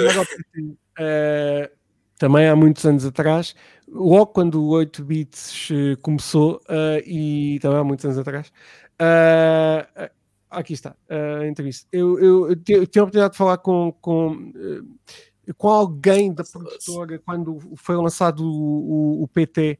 Com alguém da Konami, não, não foi o Hideo Kojima de maneira nenhuma, eh, mas eh, um, se aquilo tivesse sido de facto transformado num jogo, seria um jogo absolutamente descomunal, seria uma coisa extraordinária, porque é mesmo aterrador.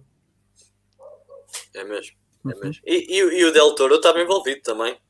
O doutor Também estava a ouvir. Daí, daí Hideo Kojima. Ah, aqui estou com, com o senhor, ah, com o mestre, com o mestre, como eu costumo dizer, o mestre Kojima ah, em Nova York, que me deu meia hora de tempo para falar com ele, que, que nós éramos pouquíssimos, pouquíssimos jornalistas e ele foi muito generoso a nível de tempo e eu levei, eu já falei disto, eu- apresentei o, o- a versão do Lisboa Games Week online em que, em que entrevistamos muitas pessoas, mas eu falei disto lá e eu levei uns Lusíadas. Ofereci um livro dos Lusíadas em que quando nós abrimos a página do lado de- do esquerdo está o original do Luís de Camões e do lado direito está a versão traduzida para inglês, que ele fala inglês obviamente, mas eh, como sabem os japoneses são um bocadinho stubborn em relação às línguas. Mas o ofereci e ele ficou muito, muito contente com, com aquilo. Quem sabe um dia vamos ver. Uh, ah, pá, isso, era, isso era espetacular. Ver um, um filme de Lusíadas de Hideo Kojima era quase um sonho. Para todos os portugueses. Oh, para todos os portugueses. É, maravilhoso, sem dúvida. Eu adorava, adorava mesmo. Pá, porque é, é, é sem dúvida, na minha opinião, um dos gajos mais criativos que faz videojogos. Sem sempre. Nenhuma. Sempre. E, Bernardo, uh, nesse cenário pedias os louros. Tu nesse cenário pedias os louros, tinhas que meter lá a tua machadada de autoria. Sem dúvida. As Luciadas ao, ao Kojima. Pega uma porcentagem de, de, de, de, de, pá, de por amor de Deus, quer dizer, isso eu metia logo em tribunal. Uh, coitado, uh, coitado não. Uh, mas eu foi uma conversa bastante interessante que tive com ele. por acaso, esta aqui que está, está no meu canal é, é completa, sem cortes. ele foi mesmo muito interessante. E o mais interessante ainda é que eu tinha ao lado, dá para ver aqui um papel, ao meu lado, um tradutor. e nós, obviamente, tivemos que editar isto de forma normal em que eu faço a pergunta e ele dá logo a resposta, mas eu tive que esperar, eu estava à espera que ele me respondesse, mas se repararem na entrevista, eu estou a acenar, o que é uma estupidez, porque eu não estou a perceber nada do que está a dizer. Eu estava tipo. Ah, então, mas olha, Bernardo, há, há, um episódio da I Met Your Mother que o Barney explica assim: quando as pessoas estão a falar e nós não queremos saber, nós só temos que acenar e depois no fim dizemos ok, e depois pronto, já está. Basicamente, basicamente, olha aqui está, olha aqui está, Barney, olha Barney, olha o Assinar. Barney a ensinar lições de vida desde sempre. Desde sempre. Mas, mas foi, foi maravilhoso. É, é daquelas. Eu, eu, eu já fiz tanta, tantas entrevistas ao longo destes últimos anos, uh, pessoas muito conhecidas, menos conhecidas, e, e, eu nunca tive tão, tão expectante por entrevistar alguém quanto o Hideo Kojima, porque de facto ele não dá assim tantas entrevistas, é daquelas uma pessoa muito reservada e ao mesmo tempo, pá, é o Hideo Kojima, não, é, é, tipo a maior referência de sempre que nós temos dos videojogos, mesmo daqueles da, da malta que criou Super Mario, etc. Tem todo o seu valor porque são incríveis também, mas o Hideo Kojima foi o, o, o developer da nossa geração e foi um prazer enorme estar, estar com ele. Foi, foi fantástico mesmo. E falar deste jogo também, que é maravilhoso. O, o Death Stranding é uma, uma referência eh, absoluta uh, nos, nos videojogos sem dúvida. Eu já ouvi muita gente falar mal, mas eu não percebo porque é que as pessoas falam mal. Porque não jogaram até ao fim. Pois. E não percebem a história. Eu ainda, eu ainda não joguei, eu vi algum gameplay e só ver algum do gameplay fez-me querer jogar e eu adorei ver. Acho que é cinematicamente dos melhores jogos que alguma vez já saiu para qualquer tipo de plataforma. Acho que em termos de cinematografia é simplesmente lindo. Ou seja, voltamos a ver aqui outra vez o cinema a aproximar-se também dos videojogos com o motion capture, Sim. com um, uh, eh, com atores muitíssimo conhecidos, uh, a começar por Norman Reedus, uh, com cameos como Conan O'Brien, sem dúvida. Guilherme Del Toro também. Sim, Guilherme Del Toro. Há aquela questão agora que se diz que o Christopher Nolan se calhar vai realizar um videojogo. Olha, isso, isso também era interessante. Gostava de ver. Gostava de era, ver, fixe, era fixe, era porque fixe. os filmes dele são puzzles, né? Acho que, acho que, era, acho que era interessante. Lembro-me lembro das coisas. Eu, estava no evento, estava eu, um colega meu e o, e o, o PR manager da Sony Portugal e Espanha, uh, em o João, que eu, eu mando um abraço para ele. Uh, em, uh, na, na, festa de lançamento do, do, do, do, Death Stranding em Nova York, quando nós vimos ao fundo alguém bastante conhecido, nós tentámos nos aproximar para perceber quem era, e era Ellen Mirren. E eu estava a dizer, oh. mas a Ellen Mirren não entra no, no filme. E é o. o, o, o uh, não é filho, é o, enteado. enteado.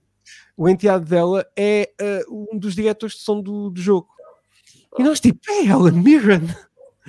Pá, ficamos super surpreendidos. Agora, por falar aqui em Nolan e voltando a Westworld, vai ser uma série de Fallout realizado pelo, pelo Jonathan Nolan, que é o irmão de, de Christopher Nolan, e pela mulher, que é os criadores de, de Westworld. Westworld. Uma série de Fallout do jogo. Eu, eu lembro-me do Fallout 3 e de ter o jogo, mas de, no meu PC não conseguir ler, por daí nunca ter jogado Fallout na minha vida. Um, mas via vídeos de malta a jogar Fallout na altura quando era mais novo e acho que não sei se é uma cena muito fácil de adaptar, para ser eu sincero. Acho eu acho que vai ser muito diferente os jogos. Ah, muito pelo que eu estou a ler aqui, eles dizem que ainda não se sabe se vai ser uma adaptação direta dos jogos Yeah. ou uma história nova com, num cenário pós-apocalíptico. Era muito complicado. Ainda não- Ainda não sabe, mas também é da Amazon, ou seja, a Amazon está a apostar muito forte nessa parte agora, nas séries. Amazon, Estamos a ver Amazon já. Pode, pode apostar em tudo. Eles têm o, o The Boys, que é O The Boys é melhores lindo, séries é das que melhores séries que eu já é das melhores séries que eu já vi, especialmente É fantástico. heróis. É fantástico. É, é, Eu é, fiz- é grande série. É grande Eu série. fiz, a, eu fiz a review para, para 8 bits da segunda temporada. teve- A segunda teve temporada é, é brutal. É mesmo Eu- boa. Eu acho que a segunda temporada conseguiu dar ali um, um top à primeira, sem dúvida. sem, dúvida. nenhuma. Teve um snub enorme no- nos Globos de Ouro, mas se, se forem ver agora dos, hum, dos Writers Guild, está, eh, tem, tem algumas nomeações hum, e, e faz sentido, porque a série está Sim, bem sim. escrita, está bem muito realizada. bem escrito. É- E os atores, os atores são todos são bons atores e têm qualidade. E não só nos mercados das séries, eles este ano lançaram boas produções a nível cinematográfico. Temos o Vast of Night, que eu não sei se vocês já viram. O Amazon. Aqui é- Eu, eu, é é- eu- há pouca gente que viu esse filme. Ah, o Vast of Night é uma coisa extraordinária porque nos atira desde o primeiro minuto para um mundo que nós pá, que é tão envolvente e tão profundo e tão E Bernardo, nós ah, relacionamos-nos que, é- que é esta indústria, a indústria do podcast, é a indústria de falarmos com as pessoas. É, é muito engraçado. Não sei se o, o Tiago ainda não, ainda não viste, Uh, não, não, mas ainda não. fica aqui a recomendação. É, é- é muito fixe, fala ali. Vast of ali- Night. Vast é- of, The Vast of Night, exatamente. Muito, muito Night. bonito. É muito simples, é um filme muito curtinho, parece verdade. que Uhum. É verdade. é Ah, genial, é calhar- genial. Se calhar hoje à noite já sei o que é que vou ver. Sim, aproveita porque é um filme muito envolvente. É daquelas Ok, coisas simples ok. e envolventes em que os atores também são muito bons. eh, um, e é também daqueles filmes que mereciam, uma, por exemplo, uma nomeação a um Globo de Ouro. Sim, sim. É, é- Eh, e, e, e estreou, penso que eu também, em algumas salas de cinema para ter essa elegibilidade, mas não. não Bernardo, é, acho- é sobretudo uma experiência auditiva. Tu conseguias fazer um blackout no screen, uh, tudo preto, e É ouvires. Porque aquilo é sobre a rádio, estás a ver? E como nós estamos aqui nos podcasts, se, se, se não tivermos a ver o filme, mas só a ouvirmos, aquilo resulta também bem. É uma experiência muito diferente. Epá, eu não te vou dizer que, que é para toda a gente, porque nem toda a gente uh, vai se entreter, porque não tem mobilidade, não tem ação. É um filme com um conceito muito interessante. sim, sim. Mas visualmente também Olha, é, é muito interessante, muito interessante mesmo. Olha, Eh, eu, já, eu já fiz o contrário, que foi ver um filme de 1927 chamado Wings, o primeiro vencedor dos Oscars. É um filme mudo. Olha, foi dos melhores filmes que eu já vi em toda a minha vida. E é extraordinário porque não tem som, ninguém fala, ninguém diz nada, não, não- parece que não se passa nada, mas a música a consegues, tu consegues sentir tudo e, e ver tudo e perceber tudo na mesma. E é incrível. E acho que isso, isso é, pelo que vocês me estão a explicar, e acho que é super interessante, é o contrário, é o som e, É. e as É. pessoas a falarem cativam muito mais do que a própria imagem em si. Eu acho que isso também é interessante. Absolutamente, absolutamente. Malta, hum, para, para terminarmos aqui a nossa conversa, eh, vamos falar sobre cinema. O que é que estão à espera deste 2021 eh, para, para cinema? E também gostava de, de- de- de ter uma opinião vossa sobre a questão do, eh, do precedente eh, perigoso ou não eh, da HBO em lançar eh, praticamente todos os filmes AAA Uh, tanto em sala ao mesmo tempo que o está a lançar na HBO Max. Contem-me. Ahm, a minha opinião muda todos os dias em relação a isso. Porque eu ouço opiniões diferentes e a verdade é que se antes as coisas demoravam a acontecer, não é? Nós tínhamos, sei lá, eu lembro-me bem quando fui ver o primeiro Vingadores ao cinema ahm, e eu passei-me com o filme, adorei e era miúdo, tinha 11 anos. Ahm, e queria bué ver o filme outra vez. Só que depois o filme saiu do cinema e os DVDs demoravam a sair na altura, demoravam para aí seis meses. Não é como agora, um filme sai dois, três meses no máximo e já está ah, em Blu-ray A janela é streaming. muito curta, sim, sim. A janela, yeah, lá está, é extremamente curta. E eu acho que quando entramos na pandemia, agora, agora até hoje, o cinema deu um 360, porque tu começas a ver filmes a irem para os streamings, o Soul a ir para a Disney Plus, o Homem Invisível, e agora esta cena da Warner, em que, se por um lado eu fico chateado de não poder ir ver os filmes ao cinema, porque, epá, pelo menos cá em Portugal os cinemas não estão abertos. Um, por outro, eu entendo porque é que eles o estão a fazer. Eles efetivamente são o único estúdio de filmes grandes que vão ter filmes este ano, porque eu duvido muito que Viúva Negra saia em abril, por exemplo. Acho que vai ser adiado, o que é uma pena, porque eu tinha saudades do universo da Marvel. Agora, quando eu, eu reclamava de, às vezes de, de ser tanto, Mas mas eu não sei muito se será adiado. Eu não sei se vai ser adiado. A Mu- a Eu também não Mulan- sei. A Mulan correu muito bem, muito bem. mesmo. achas? Achas que correu bem? Eu acho que não. O Sol Eu acho também correu muito bem. O Sol correu muito Mas bem. o E as sol correu bem porque sido- não foi pago. Não? Foi, foi, foi, foi. Não, Não, o Sol não foi pago. Ah, pois não, pois não, saiu cá em Portugal Não, também. tens, isto é, verdade. tens que pagar a mensalidade. Sim, sim, sim. Não foi o tal eh, premium que se tem que pagar, assim, à parte. Há sempre Mas- aquela mas- polémica, nós não sabemos a Wonder faturação. Woman, Wonder Woman. Sim, era sim, pago. Wonder Woman é um E- exemplo. e- Wonder Woman é um e- exemplo. é. E correu muito bem. Não é Disney, mas correu muitíssimo bem. Eu por acaso Ah, tive sorte de conseguir ver o Wonder Woman ao cinema e já disse a vários amigos meus, pronto, não é, não é que o filme seja, seja de facto uma masterpiece nem nada do género, mas eu já não ia ao cinema há tanto tempo e ver aquele filme na grande sala com uma banda sonora do Hans Zimmer a, a vibrar e a... Apesar de ser um filme que não A tem muita sequência ação, inicial é muito gira. A sequência inicial é muito gira. eu, eu gostei, eu gostei e acho que, e, é- e acho que esse é um exemplo que pode ah, afetar aquilo que vai ser feito agora pela Warner Brothers, que é Mas nós estamos a ver filmes que se calhar são filmes de. Epá, film, filmes medianos, estás a ver, mas que no cinema são outra experiência, porque estás à volta de pessoas, está, posso estar a ver um, um filme mais ou menos, mas como estou com amigos e como estou com muita malta à volta da sala, o filme até se torna um filme fixe. E eu acho que ver em casa não é a mesma coisa. Eu estou Mas- farto de ver filmes sozinho. Eu, eu, eu, eu- devo dizer que já fiz várias vezes publicidade uh, NordVPN. Eu tenho uma VPN muito que eu gosto muito, que é da Uhum. NordVPN, que me permite legalmente, e porque eu pago, ver os filmes em Portugal. uh, e eu vi a Wonder Woman cá em Portugal logo no dia em que saiu. E eu vi em 4K. Um, Felizmente o meu computador comprei-o na Black Friday e, já vem preparado para isso. Pá, e ver aquela sequência inicial do Wonder Woman, apesar do filme não ser nada do outro mundo, é espetacular porque o Hans Zimmer dá-lhe ali um pump brutal. Uh, ou seja, eu, eu, eu- a experiência do cinema eu acho que pode ser vivida de várias formas e tem que evoluir e acho que, que é bastante positivo. Mas é isto que eu gostava de saber. Uh, Continua, desculpa ter abrido aqui este. Eu vou, aberto- eu vou só pronto, concluir também, também para vocês falarem. Ahm, eu acho que é completamente imprevisível, porque recentemente o Edgar Wright, que é um realizador que eu adoro, ele fez um- um- uma revista, uma revista não, ele, ele escreveu vários artigos numa revista que é Empire, uma revista bastante, bastante famosa, ahm, com bué realizadores e atores e não sei o quê, a relembrar aquilo que eram os tempos de cinema. E ele fez, após isso, lançou-se um podcast de 3 horas dele à conversa com o Quentin Tarantino. E os gajos a dizer, e realmente, opa, tu não sentes o filme da mesma forma. E, e porque o filme eleva-se com as pessoas. Sim. Eu acho que quando nós terminarmos esta treta do Covid, nós já estamos todos fartos disto, já, já estamos fartos de estar em casa. Eu acho que realmente vai haver uma necessidade de convívio. No que for, seja numa festa, seja no, ir a um restaurante comer com amigos, seja ir ao cinema. Portanto, essa necessidade de convívio vai levar as maltas à sala de cinema. Muita gente vai querer ir ao cinema. Ahm, pronto, e vai haver pessoas que realmente é assim. Eu digo-vos uma coisa: eu, eu nunca fui à San Diego Comic Con, mas por exemplo, esta cena de fazer eventos online, como a DC Fandom fez, ou de lançar algumas coisas online, como eles estão a fazer agora, pá, vamos ter que ser sinceros: é fácil de ver as coisas em casa, não temos que sair do sofá, estamos confortáveis, não sei o quê, mas há essa experiência da comunhão que não existe. Não existe.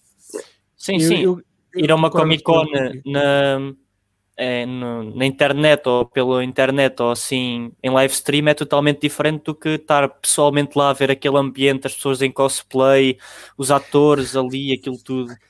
É assim, E atenção, nós a vibrar todos. vocês irem à Comic Con de Portugal e irem à Comic Con de Não, não, eu não fui é à Comic Con nada- Portugal, eu nunca fui à Comic Con Portugal, eu fui aqui à de Birmingham, que Pronto. já é grande, Eu- grandinha. Eu, eu fui à portuguesa, fui- já fui a Londres e uh, en- entrevistei, por acaso não falámos do Scott Pilgrim versus the World, Ah, pois que não. é o jogo, Pois que é não. livros. Eu entrevistei o Brian Lee O'Malley na, na Comic Con de San Diego em 2017. Uh, e em que ninguém o conhecia, eu era a única pessoa que estava lá, assina-me todos os livros, se faz favor. Levei a coleção completa pela assina. Um, e uh, pá, aquilo não, não, ninguém se mexe ali naquele sítio. Um, a experiência não foi assim do outro mundo, mas é assim.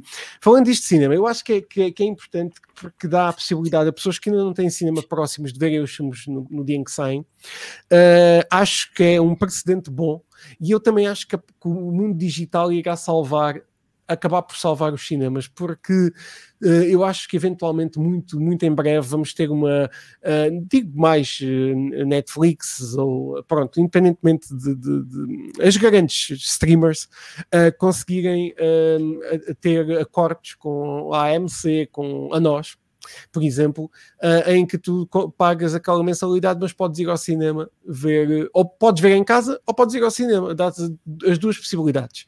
Gratuitamente, sem pagares mais. Bernardo, um, eu... Diz. Mas, Bernardo, mas por eu exemplo, acho, eu, fala, António, fala. Eu acho que vai haver de facto espaço para os dois. Por exemplo, nós, nós falamos aqui de videojogos, de filmes baseados em videojogos. Eu, por exemplo, eu não me importo nada de ver o Sonic, de ver, de ver o Príncipe da Pérsia, um filme mais família, estás a ver, em casa, eu não me importo. Mas Há outra coisa que é, em 2021 nós vamos ter grandes lançamentos, vamos ter a super produção Duna. Eu não vou querer ver Duna em casa. Eu não me importo que ele seja adiado mais um ano, mas é uma experiência que eu tenho que ver no cinema. Não, atenção, o Dune já está para sair eh, tanto nos cinemas como na HBO Max. E a HBO Max vai sair em Portugal uh, este mês.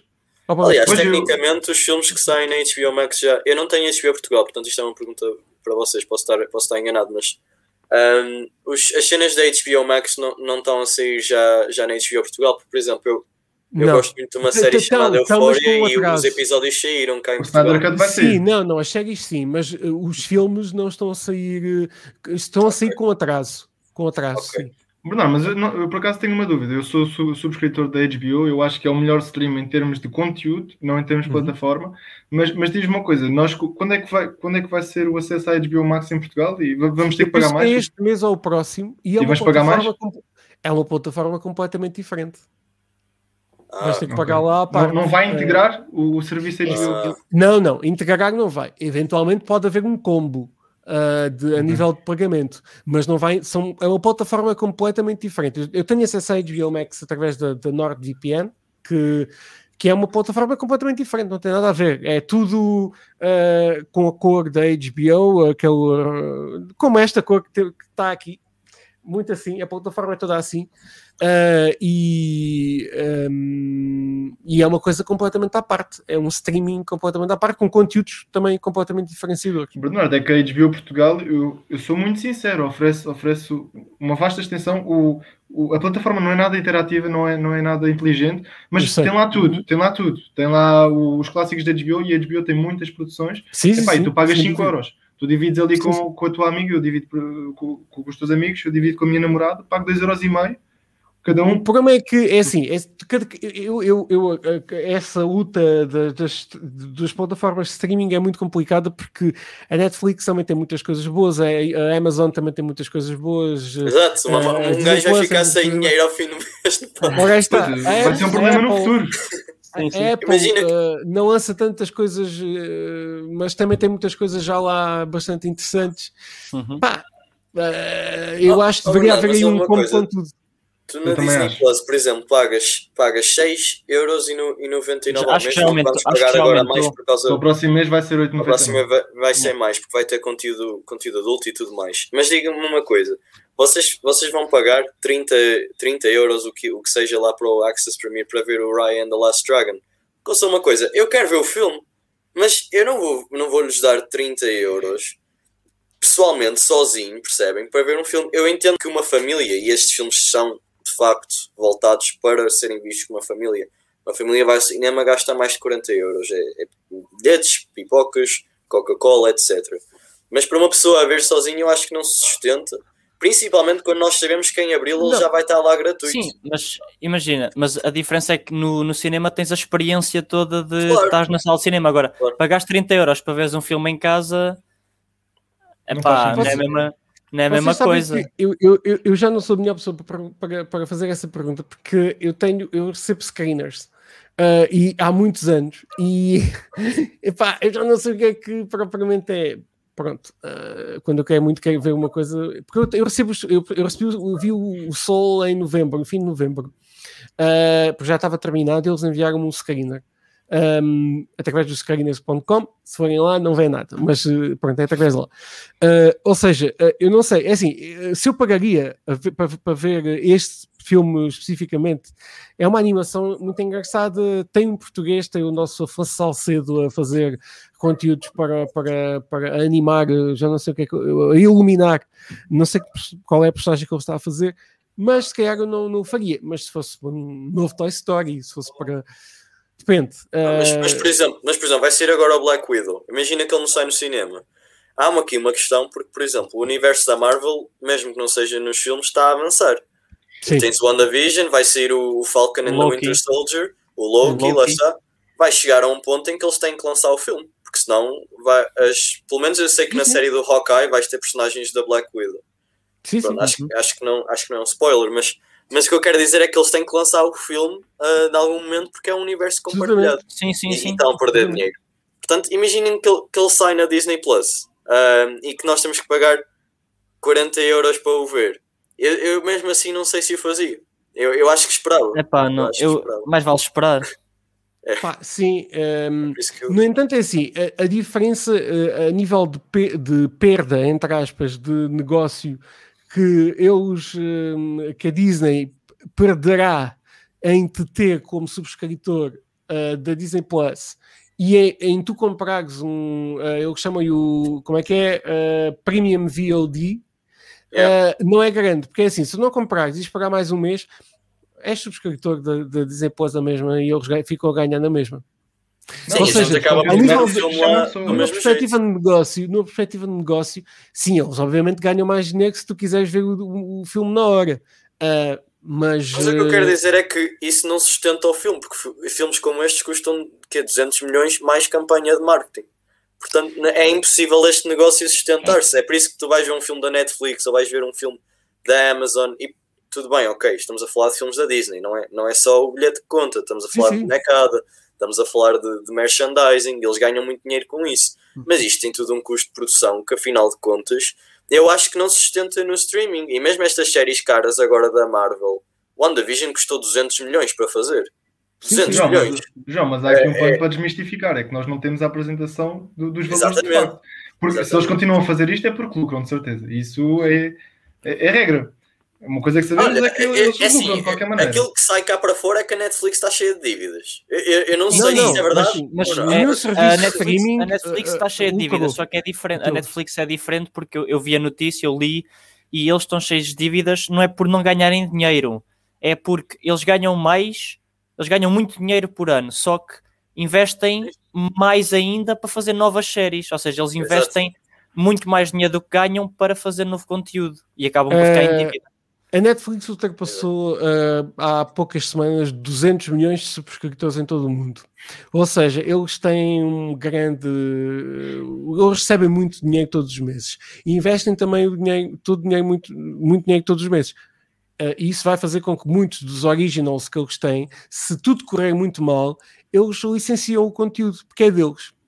Um, faz todo sentido. Eu acho que é uma. Neste momento nenhum serviço de streaming é, é, rentável, é rentável, deu lucro. Nenhum. Uh, agora, uh, vamos lá ver. Será que daqui a 5 anos este não dar lucro no início não dá sim. uma volta? Sim, sim.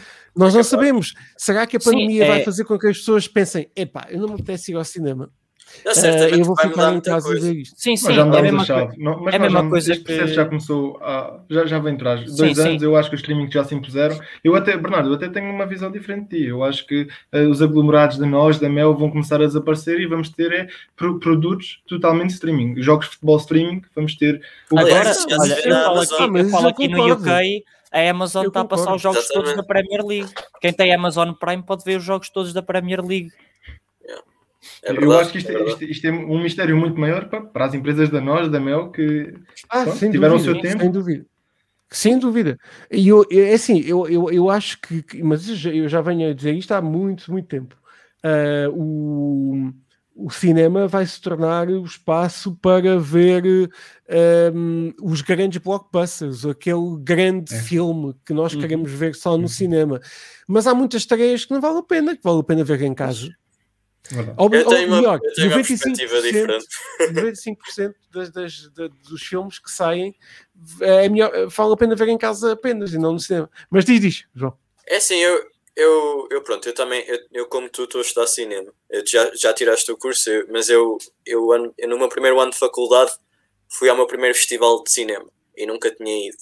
E foi uma experiência incrível. Nós, nós tivemos uma semana em Berlim, a faculdade levou-nos para lá, e tivemos lá cinco dias seguidos a ver quatro filmes por dia e a visitar Berlim.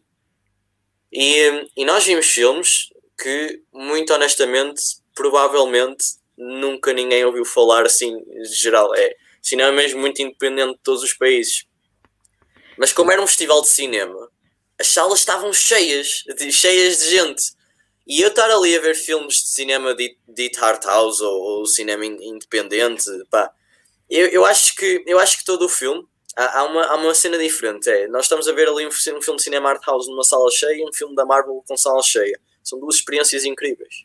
E eu vi, vi um, dos filmes, um dos meus filmes preferidos dos últimos 4 anos em cinema.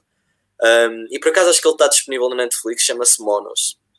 Estamos a falar de um som e uma experiência incrível. Termos, termos, tivemos também, porque é um festival de cinema, a oportunidade de falar com a malta que fez o filme. Mas aquela, aquela coisa de nós, ter, nós estarmos a ver o filme juntos numa sala e termos uma discussão depois de vermos o filme. Eu digo isto porque eu e os meus colegas, nós, nós sempre fizemos noites de cinema lá na, lá na minha turma.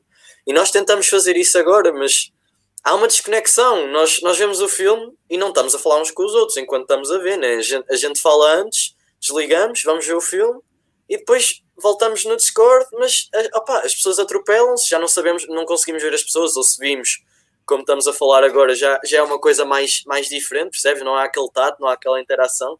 E acho que com qualquer tipo de cinema, eu acho que acabamos por aproveitar melhor lá na sala. Claro que é assim, eu, o Maléfica 2 da Disney é um filme que, que eu, vou, eu vou acabar por ver em casa simplesmente porque não tenho vontade. Eu, eu entendo essa perspectiva também. Há filmes que eu não, que eu não quero ir ver ao cinema porque, epá, dá aquela preguiça. Mas eu, eu sinceramente, eu prefiro ver um, um filme do, do Paul Thomas Anderson, for ver um Phantom Thread, prefiro vê-lo no cinema a vê-lo em casa, assim como prefiro ver os Vingadores ao cinema. Absolutamente. Ah. Não, não, mas tens toda a razão. Agora, é assim, não nos podemos esquecer da, uh, que nós, uh, que o mundo está a evoluir constantemente, uh, claro. novas gerações atrás de nós estão-se a habituar a não ir ao cinema, simplesmente. Os negócios têm que se adaptar a esse tipo de gerações, porque são aquelas que dão dinheiro, afinal de contas. Um, e, e, para além disso, um, a tecnologia já nos permite ter boas. Eu, eu, sei que a questão do público é verdade, de facto, ver com uma sala cheia do que ver sozinho em casa é completamente diferente. Mas tu consegues ter, de facto, já neste momento e não gastando assim tanto dinheiro, ver um filme com mais qualidade ainda em casa do que propriamente numa, em muitas salas de cinema. Uhum. Tu consegues já ter o Atmos em casa, já consegues ter ver os filmes em 4K. O HD, é, eu, eu muito nessa perspectiva, mas eu também acho que, que muita gente não tem essa, essa disponibilidade agora. Porque, por exemplo, cinema custa, cinema custa de 5 euros e ver um filme, comprares uma televisão 4K já fica um bocado não, mais, mais não, caro. Depende, depende há, há, televisões 4K que eu, eu já estive a ver e elas não chegam aos 300, Sim, 400 euros. Ou... Eu, percebo, eu, percebo, eu percebo isso, mas, mas lá está, não é, não é só televisão, é. Por exemplo, sim, eu, sim, eu, sim. eu digo isto porque, por exemplo, tens, mas há, há, sound, há soundbars um já tens surround sound, há, há, há, aquelas barras de som, aquelas sim, sim, soundbar, mas, mas nós tem surround é sound. Mas é isso que o João está a falar, tu, tu para comprares uma soundbar tu tens que, que despender o teu dinheiro, não é a mesma coisa do que ir ao cinema e comprar o bilhete. Mas, sim, sim, mas o que o, o Bernardo está a dizer é que é possível ter experiências parecidas claro, claro, claro, que é, e não, não despendência, ai, agora esqueci-me da palavra, não gastar assim tanto, tanto dinheiro quanto as pessoas pensam para ter uma experiência não, parecida. E, e há outra coisa muito interessante. Eu, mas eu, eu concordo com, com, tudo o que vocês estão a dizer, porque eu, sim, eu sim. venho da geração do cinema. o cinema é uma experiência totalmente diferente do que ver um filme em casa. Agora, eu gosto de fazer. Não se esqueçam, por acaso não tenho aqui, mas no meu telemóvel, não se esqueçam, neste momento, a geração, neste momento que é aquela que deverá ir mais ao cinema, está a ver filmes do telemóvel, coisas que Ah, eu é não o compreendo. TikTok, né? Eu- é? É aquela. é- é, olha, e isso, isso pega numa coisa que eu, que eu vi numa, numa palestra há pouco tempo que foi. E, e há pouco tempo isto é, foi, foi ano passado, desculpem, desculpem esta estupidez, mas Não faz mal. ahm, Nós já o- não sabemos em onde é que o, andamos. o homem Foi na palestra disse 2020. assim: ele, era, ele é um produtor executivo de cinema, ahm, e ele falou connosco e disse: Eu, para ser cativado por alguém, por um cineasta, tem que ser nos primeiros 10 segundos. E eu, 10 segundos, meu? Ah, quer dizer, eu estou aqui a fazer um filme de duas horas e tu em 10 segundos vais desligar o meu filme? Esta Mas eu, é assim, sou uma coisa, nós estamos a falar de uma cultura hoje em dia que é, e eu faço isso, e tenho certeza que muitos de nós fazemos isso, que é nós pegamos o nosso telemóvel, não é? Abrimos o nosso Instagram e vamos pumba, pumba, pumba até lá abaixo. Se calhar paramos para ler aquilo que nos interessa, mas há muita gente que não lê, tipo, começa e, e não, nem naquilo que lhes interessa, se calhar lê tudo até ao fim. Sem E dúvida. depois temos aquela o cultura, attention por exemplo, span ah, é ok, muito pouco. Muito exatamente, E há, há Exatamente. estudos que, há estudos que indicam que está cada vez a diminuir mais. Ah, Acho mas que- eu, Na não nossa acho. época era cerca de 20 minutos, em termos de. Estou a falar de concentração Atenção, máxima, máxima e tempo todo seguido. Era cerca, era cerca de 20 minutos. Agora acho que já ronda por volta dos 7, 8 minutos. Não, mas por isso é que esta Estamos nova a- geração agora não, não, não tem essa eh, não tem essa sensibilidade. Não, não, they don't care. ao Bernardo, eu acho que nós estamos a fazer a pergunta errada. Eu acho que o cinema continua a ser preponderante porque os filmes nunca fizeram tanto dinheiro em termos de números. Eu acho é que há uma massificação enorme derivado à, sei lá, a massificação do género de super-heróis, de filmes de ação, que não dá espaço depois às outras produções progredirem no cinema. Mas Sim, há, há uma assim. realidade nós encontramos que estes filmes fazem tanto dinheiro que depois também servem de subbase para as produções mais artísticas. Eu acho que realmente o, o, o que vai acontecer é o cinema não vai extinguir, o cinema vai continuar a lançar as grandes produções, o que vai perder espaço é os outros filmes que estão nas salas, vão Sem começar dúvida. a ir para um, para um site, para, para aquelas salas de cinema mais artísticas, e eu aí concordo contigo e discordo do João, mas por outro lado, eu concordo com o João e discordo de vocês, que eu acho que o stream não vai substituir de facto o cinema, porque o cinema continua uma marca muito importante, as pessoas gostam de qualquer maneira de ir ao cinema, é ali um espaço bom, convidativo no centro comercial, mas é pá, vai Ah, haver... António, haver mas- mas é espaço, mesmo isso. Nu- nu- é mesmo isso que tu estás a eu- dizer, eu- eu pegas- nunca disse a questão do substituir, porque é assim, e substituir nunca vai substituir, porque são coisas Sim, sim, diferentes. é, são, mundos diferentes, são meios diferentes. Ah, estamos a falar do mesmo conteúdo, mas são conteúdos que nos são transportados de forma diferente. O cinema, estás tens que ir lá, é como o teatro, que tens que te deslocar, sim. tens que esperar que o filme comece, não é quando tu carregas do play. Ou seja, são experiências diferentes e chegam-te até ti de forma diferente. A questão é que hoje em dia tu tens já uma, um- tens uma geração que se está a habituar a não sair de casa, uh, com a pandemia ainda mais, e a ver filmes do telemóvel. Estou a dizer mesmo pessoas que veem filmes do telemóvel. Eu não era capaz de ver um Oh, filme oh, do Bernardo, telemóvel. mas isso, isso de facto de- acaba por dialogar com aquilo que o António está a dizer, porque ele disse e disse bem: nós, nós vamos ao cinema e os filmes fazem dinheiro mais do que nunca, mas que filmes é que são? De facto, são os filmes de super-heróis e etc. E Sim, eu digo-te uma coisa: é assim, eu, eu sou grande fã da Marvel e, e de super-heróis, sou mesmo, e gosto muito de filmes de super-heróis, mas é, de facto é algo que atrai as pessoas. Tipo, é- são filmes que Claro. são fáceis de perceber, são filmes que são, são etc. E não há nada de errado com isso, mas essa cena que nós estávamos a dizer mesmo, António, é que são filmes que à primeira vista te pegam por causa do, mesmo até do visual ou por causa de uma piada, de uma gargalhada que seja fácil de, de entrar no universo. Sem dúvida. Tu no Senhor dos Anéis, tu, tu metes lá uma conversa élfica no início. Eu, eu não sei se isso hoje em dia fazia, fazia sucesso e acho que devia. Palavreado erudito, não é? Uma coisa mais É, clássica. sim, sim, é aquilo sim. que nós... Mas é aquilo que vocês referiram mas- da mas hoje em dia, hoje em dia os, os miúdos, os miúdos não, não, não sei, parece que não gostam de, de coisas mais elaboradas. É quanto mais simples, melhor. E às vezes acabas por essa, essa parte acaba por influenciar tudo o que é artes de entretenimento e, e essa parte de- das artes. O que eu acho é que os serviços de streaming darão sempre, vão dar sempre mais espaço a que ah, jovens possam, e espero que isso venha a acontecer no futuro, consigam ter os seus filmes também lá num cantinho Ah, e que as pessoas também possam acedê-los lá. Oh Bernardo, É, mas, mas posso só dizer uma coisa, deixa-me só, deixa só interromper-te um minuto, porque eu, é, é, mesmo nisso que estás a falar, eu vi um vídeo há uns dias atrás de, um- de uns realizadores a falar numa roundtable que o THR costuma fazer todos os anos. E a realizadora do The Farewell disse uma coisa muito, muito interessante, que é tens razão, o streaming vai dar mais espaço a, a cinema independente, vais ter ali mais, aquele cantinho para as pessoas ir verem. No entanto, esse cantinho está enterrado por uma data de, de, de sei lá, Stranger Things, um, Mas... Irishman, etc. E ela não quis que o filme fosse lançado na Netflix precisamente por causa disso, porque se o filme dela fosse lançado na Netflix, acredita que não tinha tido o sucesso que teve. É provável, mas bom, mas digo uma coisa: quando vais a um cinema, que standees e que conteúdos é que vês? É assim, eu, eu vou dizer, Talvez vou dizer muito sincero. Sim, mas em, em Inglaterra, oh, Tiago, mas em Inglaterra é um bocado diferente. Nós já vemos mais, mais tipos de filmes do que, por exemplo, cá em Portugal. Eu acho que cá em Portugal, sim, sim. Facto, aqui há, há uma acaba por haver uma, uma variedade maior, mas também logo o, o destaque o cartaz, é o blockbuster. O cartaz, o cartaz está à tua frente, o maior cartaz que te aparece no cinema é o blockbuster. Logo ali espetam-te mesmo aquilo à tua frente que é para tu veres. Vês aquilo e já não vês mais mas, nada. Mas, fa mas, faz sentido porque blockbuster sim, sim, é além, além de ser uma história é, é, uma, é, uma, é, uma, é uma decisão, isto são decisões corporativas e ex executivas que é o que dá dinheiro é o que vai para a frente. Da Netflix não é tanto isso, da Netflix é o que é, é o tal algoritmo, que é se tu Sim. vês isto, se calhar vais gostar de ver aquilo e coloca-te mais acima.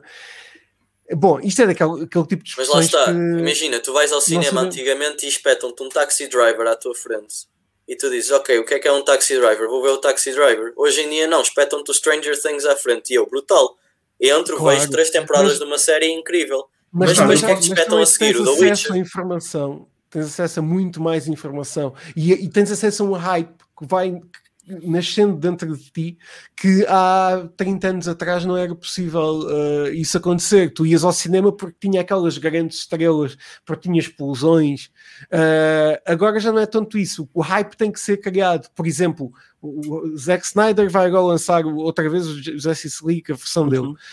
Muita gente já viu o Justice League, mas acho que o, o, Justice League do Zack Snyder vai ter ainda mais pessoas a ver o Justice League porque é dele. Ou seja, e se calhar as pessoas não, não iam ter as distribuidoras não iam ter interesse em colocar outra vez uh, o filme no cinema. Porque já lá esteve, Verdade. Uh, e eu, conhe, eu, conhe, e eu digo isto porque eu conheço as pessoas que que, que, que, muitas delas, que não vou dizer distribuidoras, mas que distribuem os filmes cá em Portugal e que colocam os filmes mais à frente ou mais atrás, uh, uh, porque é um negócio deles e eles decidem, têm, têm, também poder de decisão nesse sentido. Ou seja, eu acho que é sempre bom termos estas discussões, mas acho que nós só com o tempo e com. Sim, sim, sim. Com Bernardo, eu posso só fazer um adendo para, para encerrar da minha parte o, o assunto. Eu acho que este comodismo que se revela agora nas pronto, destas gerações mais atuais vai afetar o cinema só, numa parte muito, muito, muito sagrada, que é as, as, nossas gerações, pelo menos a, a, tua, que é mais velha que a minha, via o cinema como um ritual. Tu ias ao cinema respeito, respeitosamente, tu ias lá com Os um tema contemplativo sim, sim. muito silencioso, de uma maneira muito silenciosa. Sim. Hoje em dia uma pessoa teu... vai, ao, vai ao cinema e houve uma camba 10, 10 ou 20 miúdos de sim, 10 tu, ou 11 anos é, é verdade. e estão constantemente a falar e tu cinema, não consegues concentrar no raio do tu filme e tu o é filme. Tu vais ao cinema e eles parecem que estão, estão a ver o filme em casa. Não, isso não pode ser, de facto. E, e é, eu acho que é esta mudança de atitude que se vai revelar. Eu, eu já vi. Eu já vi muita gente no cinema a mandar vir com miúdos porque estão constantemente e constantemente a falar. Sim, sim, já estive a pensar já, uma, já, uma, já me apeteceu muitas vezes gritar com. Já me apeteceu muitas vezes gritar com os miúdos, só que Atenção, não faço não, não, tem, não, não, tem mal, não tem mal vibrar com um filme de super-heróis que quando há uma parte épica do. E, mas agora falar o tempo todo, comer a pipoca, mandar pipocas ou sei lá. Já com... tem um Sim, sim, sim. É. Mas, mas o que tu disseste tem toda a razão. Eu, eu, eu tenho 30, vou fazer 33 anos. Pá, vou fazer. Isto estou mal. Uh, não, mas e, e é verdade que eu ia todos os domingos ao cinema. Todos os domingos. Era um ritual mesmo de ir ao cinema. Não, eu não faz, nem sequer às vezes sabia que filme ia ver, mas era é domingo à tarde é ir ao cinema. Uh, agora já, pá, agora obviamente não, ninguém vai ao cinema, porque pronto, não podemos, mas eu, eu deixei de, de, ter esse ritual, uh, porque encontro muitos conteúdos, por exemplo, o, o Vast of Night, que é um filme que eu nunca, que, que eu nunca se calhar uh, encontraria no cinema pelo tempo suficiente em sala, porque se calhar é um filme que é em Portugal, se, nunca seria lançado, mas se fosse lançado, estaria em duas salas em Lisboa durante uma semana. Eu não, Nós temos não tinha. exemplos da A24, o Moonlight, que é um filme espetacular. Se não fosse nomeado ao Oscar, nunca aparecia nas salas de cinema e é uma das melhores experiências que eu já tive. O, o cinema, eu, eu, sou, eu sou de Passos, não de Passos Ferreira, sou de Sobrosa, mas fica ao lado de Passos Ferreira. O único cinema que eu tenho depois à minha beira é no Porto. Portanto, o Ferrara Plaza, que está que tá lá em Passos Ferreira, eu, eu em Passos Ferreira conhecia tipo um punhado de pessoas que gostavam de cinema, que eram o meu professor e dois ou três amigos meus, mas pronto, acabavam por não gostar tanto como eu. O que é certo é que íamos sempre todos ao cinema e eu, eu mandei tantos mails a Ferrara Plaza por causa de várias situações, porque nunca Ah, traziam filmes que eu consideravam famosos, tipo o Creed. O Creed não teve cá em Portugal durante uma data de tempo. E o Creed é um Sim, filme, Foi uma prequela do Rocky. É verdade. É uma Sim, sim. prequela do Rocky, meu. Prequela não, sequela. Ah, exato, uma sequela, desculpa. Sim, é, uma sequela, é uma sequela do Rocky. E eu estava assim, ok, eu, eu não posso reclamar que vocês não metam os filmes independentes neste cinema, porque só vão fazer sucesso aqui os blockbusters. Estamos a falar de Paz Ferreira, não estamos a falar de Porto nem de Lisboa. Agora, não porem o Creed, vocês estão a perder dinheiro. Sim, sim, sim. Não, mas, e eu, mas, facto, eu reclamei tanta vez. Mas eu, eu, causa por acaso, eu, eu, no cinema onde eu estou e onde eu ia muitas vezes ao cinema era em, em Moura, que já nem sequer eh, é uma terra pequenina, muito pequenina no Alentejo, que tinha o cinema da Câmara Municipal, em que a- as pessoas que estavam a, a comprar os filmes não tinham sequer muita noção de- do que estavam a comprar e ou era, era Zonulus ao mundo naquela altura que dizia, epá, eu comprei este pacote de três filmes que é espetacular. Hum, Pá, não era por, eh, pelo hype do filme, era para, Claro. para marcar presença de olha, temos cinema todas as semanas, novo filme todas as semanas, mas Sim, sim. que filme é que é? Isso antigamente E via-se a ter- nessas, nessas cidades pequenas e nas. E chegávamos a ter atrasos da, da estreia de dois meses ou três meses ou até mais às vezes. Eh, mas nós vivíamos com isso e vivíamos muito bem e éramos todos felizes. Hoje, a Netflix não lança o filme ou a série ao meio-dia, normalmente se lança às seis da tarde e já estamos todos a reclamar na net. Vocês são os mentirosos e a lançar isto todos. Pá, eh, é, é a evolução das coisas. pá. Isto, isto é Vivemos em.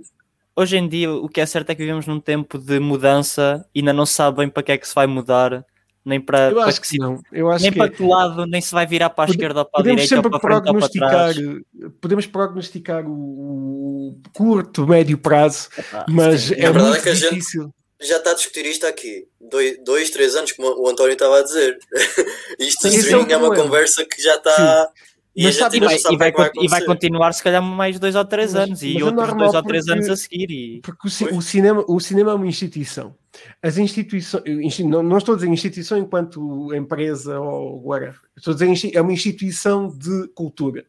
Uh, uh, normalmente as instituições deste género custam a ser a, ter- a- a- perceber evoluções e, uh, e, um, um, que podem ser bons ou más. Não, agora não estou a julgar isso, mas custam a perceber essas evoluções. Uh, e daí eu acho que só uh, quando a pandemia abrandar mais e quando os cinemas reabriguem e quando é este precedente da HBO Max assentar, quando começarmos a ver a Netflix se calhar a fazer eh, também o mesmo em conjunto, eventualmente com outra grande distribuidora, quando começarmos a ver os filmes da Fox, eh, da, da, da 20th Century Fox, que são da Disney agora, Agora é o da Avatar, o Avatar a, sair tanto em cinema quanto em streaming, eh, Oh, os man. distribuidores vão começar a dizer isto. Não, mas vai acontecer. Porque, É assim, mas pelo menos de uma perspectiva, tu- todos os públicos. O o Kevin Feige da Marvel, ele não quer mesmo que isso aconteça. Ele, ele é bastante. eh, eu não sei qual é, que é a palavra portuguesa, mas é problema- um advocate para, para, que isso, para que isso não. O problema é que o maior advocate que, que existe é o Christopher Nolan e o Tenet foi um desastre a nível de dinheiro. Mas, ah, desculpa, Eh, Bernardo, não, a culpa não, é um bocadinho dele. Foi, foi um, foi um desastre em- nos Estados Unidos, porque na Europa até fez bastante dinheiro e fez mais do que É. eles gastaram. Porquê? Porque Mas eu sou uma estavam coisa, insistir, Sim. insistir que se lança um filme durante uma pandemia. pleno- assim, eu, eu- não, claro, claro que eu fui ver pandemia. o filme ao cinema. Eu fui ver o filme foi ao um cinema. bocadinho stubborn. Eu também. Mas, mas ser assim teimoso, opá, não era só ele que estava a sofrer, eram os outros filmes todos. E eu adoro o realizador Não, e, e acho que o gajo é, é genial. Todos os seus Mas- próximos filmes. É que não era só os outros que estavam a sofrer, é os próprios, os, os seus filmes que, vão- que ele vai fazer de futuro.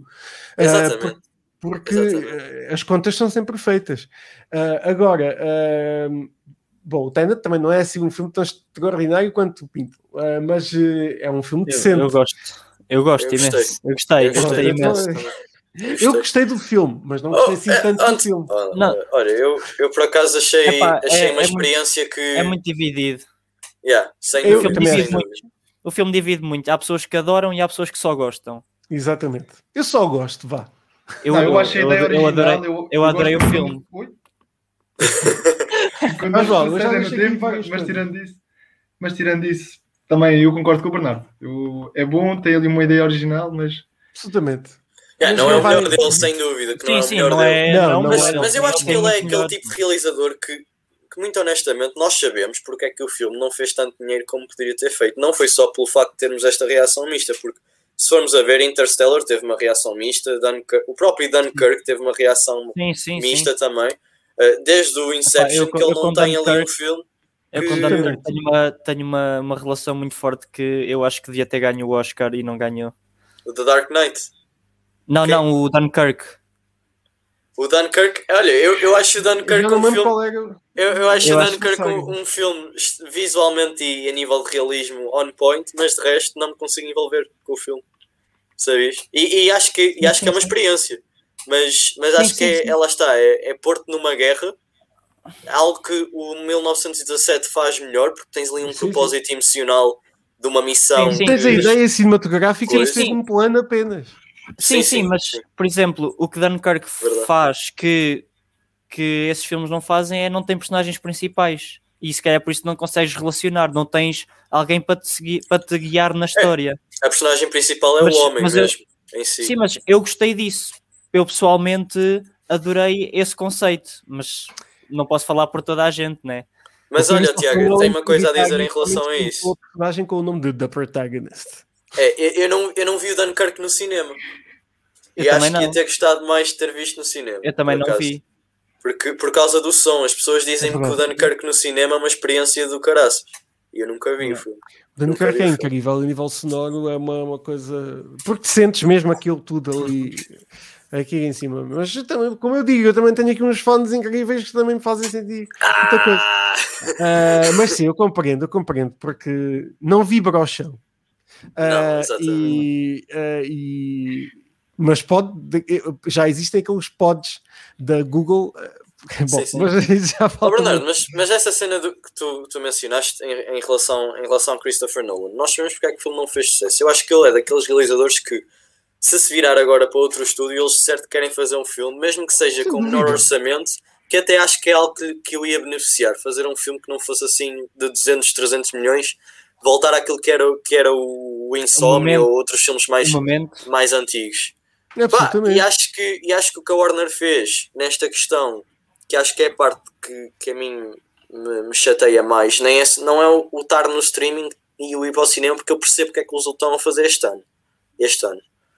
É o eles não terem falado com a malta que fez o filme, os realizadores, os atores e a malta que é a equipa criativa que de certa forma lhes está a pôr o conteúdo. Eles tomaram aquela decisão e não avisaram ninguém. É por isso que tu vês Villeneuve, Nolans, uh, James Gunn, todos completamente irritados e possessos. De facto, o filme não é. É o filme deles, mas não é propriedade, não, é- não são eles o estúdio, eles são os, os, os criadores. Mas há ali um, um certo desrespeito que está a ser feito com os artistas que também lhes pode dar um tiro no pé. Bom, eh, depende também o, o- a dimensão ehm, contratual eh, de, Claro. As Nós não legalidades, sabemos. isso tudo, obviamente. nós não sabemos. Eh, e são coisas que nunca saberemos, mas a, a questão é que eh, a realidade económica está a mudar muito, vai mudar bastante, só com o final da pandemia, ou, que nunca vai acabar, mas só com uma, uma abertura mais normalizada das coisas é que nós vamos começar a perceber isto e tem que ser uma abertura do mundo inteiro e passar um, um ano ou dois para vermos como é que se as pessoas de facto estão a voltar ao cinema, se não estão, se os streamings vão começar a ganhar terreno ou não. Porque Sim. agora neste momento é um momento ainda muito de impasse, Sim. não sabemos exatamente se para, que direção é que as coisas estão a Sim, correr. sim. Se estão a correr de uma direção perigosa para o cinema físico, sim. Se a malta dos, dos cinemas eh, mesmo de, de- distribuição e exibição, exibição, peço desculpa, vão ter que estar com algum receio, têm. Uh, mas também eles também podem fazer parcerias com, com os serviços de streaming e o contrário também deveria acontecer. Um, eu acho que isso deve ser, deve ser muito por aí, mas eu acredito que há de uh, resultar numa, um, em formatos de negócio que vão agradar a toda a gente. E as pessoas vão continuar a poder ir ao cinema. Quem não quiser e quiser ficar em casa a comer Häagen-Dazs, potes de Häagen-Dazs e a ver o filme em casa sentado na cama, também o poderá fazer. Eu acho que é isso, é abrir um negócio para uma mais... Uma conjugação de, de ambas as áreas tanto Sim, streaming o diálogo, o diálogo humano é a ferramenta mais poderosa que nós temos, e estamos a falar. Conversação, a ver sim, os dois pontos de vista e tentar equilibrar as coisas. Absolutamente. Sim, sim. Eu acho que é nesse equilíbrio. Eu acho que o equilíbrio e o discernimento humano é, é a nossa ferramenta e tem que ser em toda, todos os campos política, a, a, sociedade, tudo. Tem que ser assim. É, é, é, é inevitável existir uh, nesta área equilíbrio porque eu duvido que. Eu, não, aliás, eu acredito que facilmente um serviço de streaming uh, compre uma cadeia de cinema uh, e uh, exiba em exclusivo os filmes lá, por exemplo. Eu, eu, e a Disney fez isso vejo... com um cinema qualquer, não foi? Na América durante o verão. Já, sim, já não sei com qual foi, mas fez, fez isso quando reabriu na altura do Tenet. Uh, yeah. Mas muito facilmente uma Netflix compra uma AMC, compra uma. Eh, como é que chama na Inglaterra a outra que é super conhecida? A Odeon. Odeon.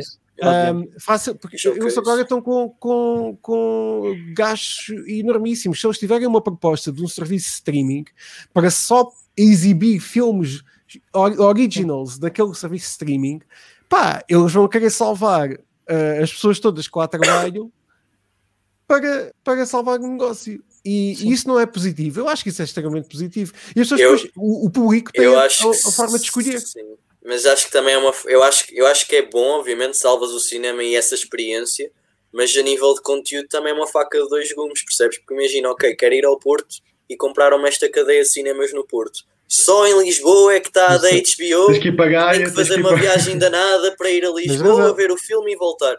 Eu não sei se é muito sustentável, mas, mas, mas acho que. Tens nos Estados Unidos, uh, por exemplo, uh, para o filme ser elegível para os Oscars, pa se passarem entre 4 ou 5 cidades, está feito. Os Estados Unidos é mesmo, mesmo, mesmo muito grande, com sítios onde sequer nem se há cinemas, uh, e as pessoas, que, que quem mora no deserto ao pé de Denver, não vai de carro uh, claro, 10 horas claro. até Los Angeles para ver um filme claro, claro. Estamos em Portugal, uh, ou seja, é assim, vamos, ter, vamos estar sempre com algumas dificuldades nesse sentido. Uh, há, há sempre alguém que vai ficar a perder e sempre alguém que vai ficar a ganhar. Agora, Sim, é como será?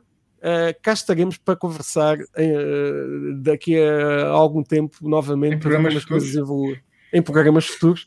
Uh, e nós, uh, para, para terminar, até porque já, já, já uhum. vai longo, neste já, momento. Já, vai, no, já dá quase na, para fazer dois episódios. Na hora normal das pessoas Podemos, já é aqui... meia-noite e um quarto. Uh, já é meia-noite e um quarto na, na, hora normal, já passa. São meia, é neste momento meia-noite e 17, na hora normal das pessoas. Uh, porque esta não é a nossa hora, é outra. Uh, não interessa. podem, continuem a comentar que nós, nós respondemos. Mas pá, este foi o episódio mais longo do, do, do programa aqui do sim, Tiago. Sim. Uh, nós e foi, dos, mesmo... foi, dos mais, foi dos mais interessantes, na minha opinião. Acho que, é acho que foi, foi um programa muito interessante. Nós gostamos mesmo muito de vos ter. Uh, acho que é, que é, sempre super importante falar uh, uh, acerca deste, destes assuntos e de, e de continuarmos a conversa. Acho que também é positivo sim, sim. e estão convidados para daqui a alguns Exatamente. tempos regressarem aqui ao nosso. Pode ser que, pode ser que as coisas mudem assim de repente Certamente, e vocês estão convidados a entrar ali na fornalha, fazemos ali um especial. Vai, vai ser, é, é, um win-win. É um win-win para, para é um win -win. Coloquem aí a sim, sim. fornalha a 250 graus a e. A fornalha, como, como, vai começar a arder, vai estontear a lava. Combustão. A combustão.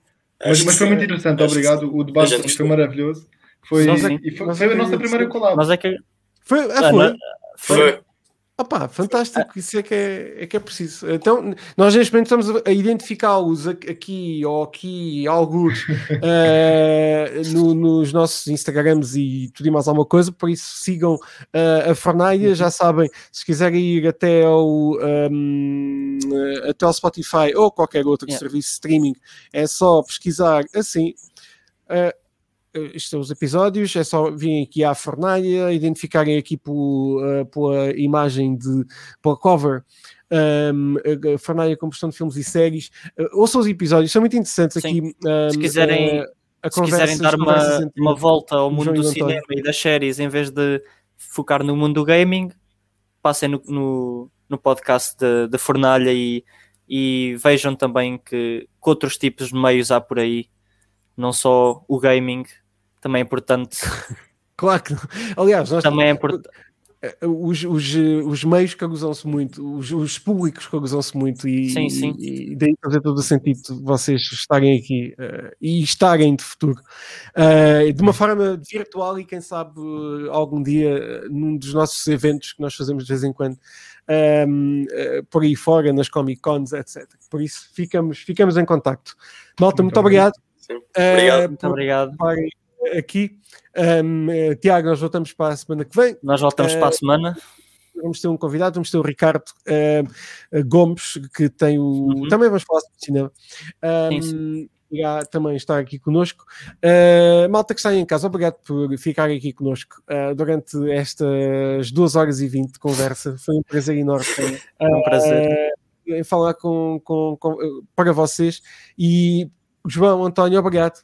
Uh, um gosto Não, obrigado. Muito obrigado. Até à próxima. Fiquem bem e até à próxima. Até à próxima. Tchau, Tchau, tchau. Tchau.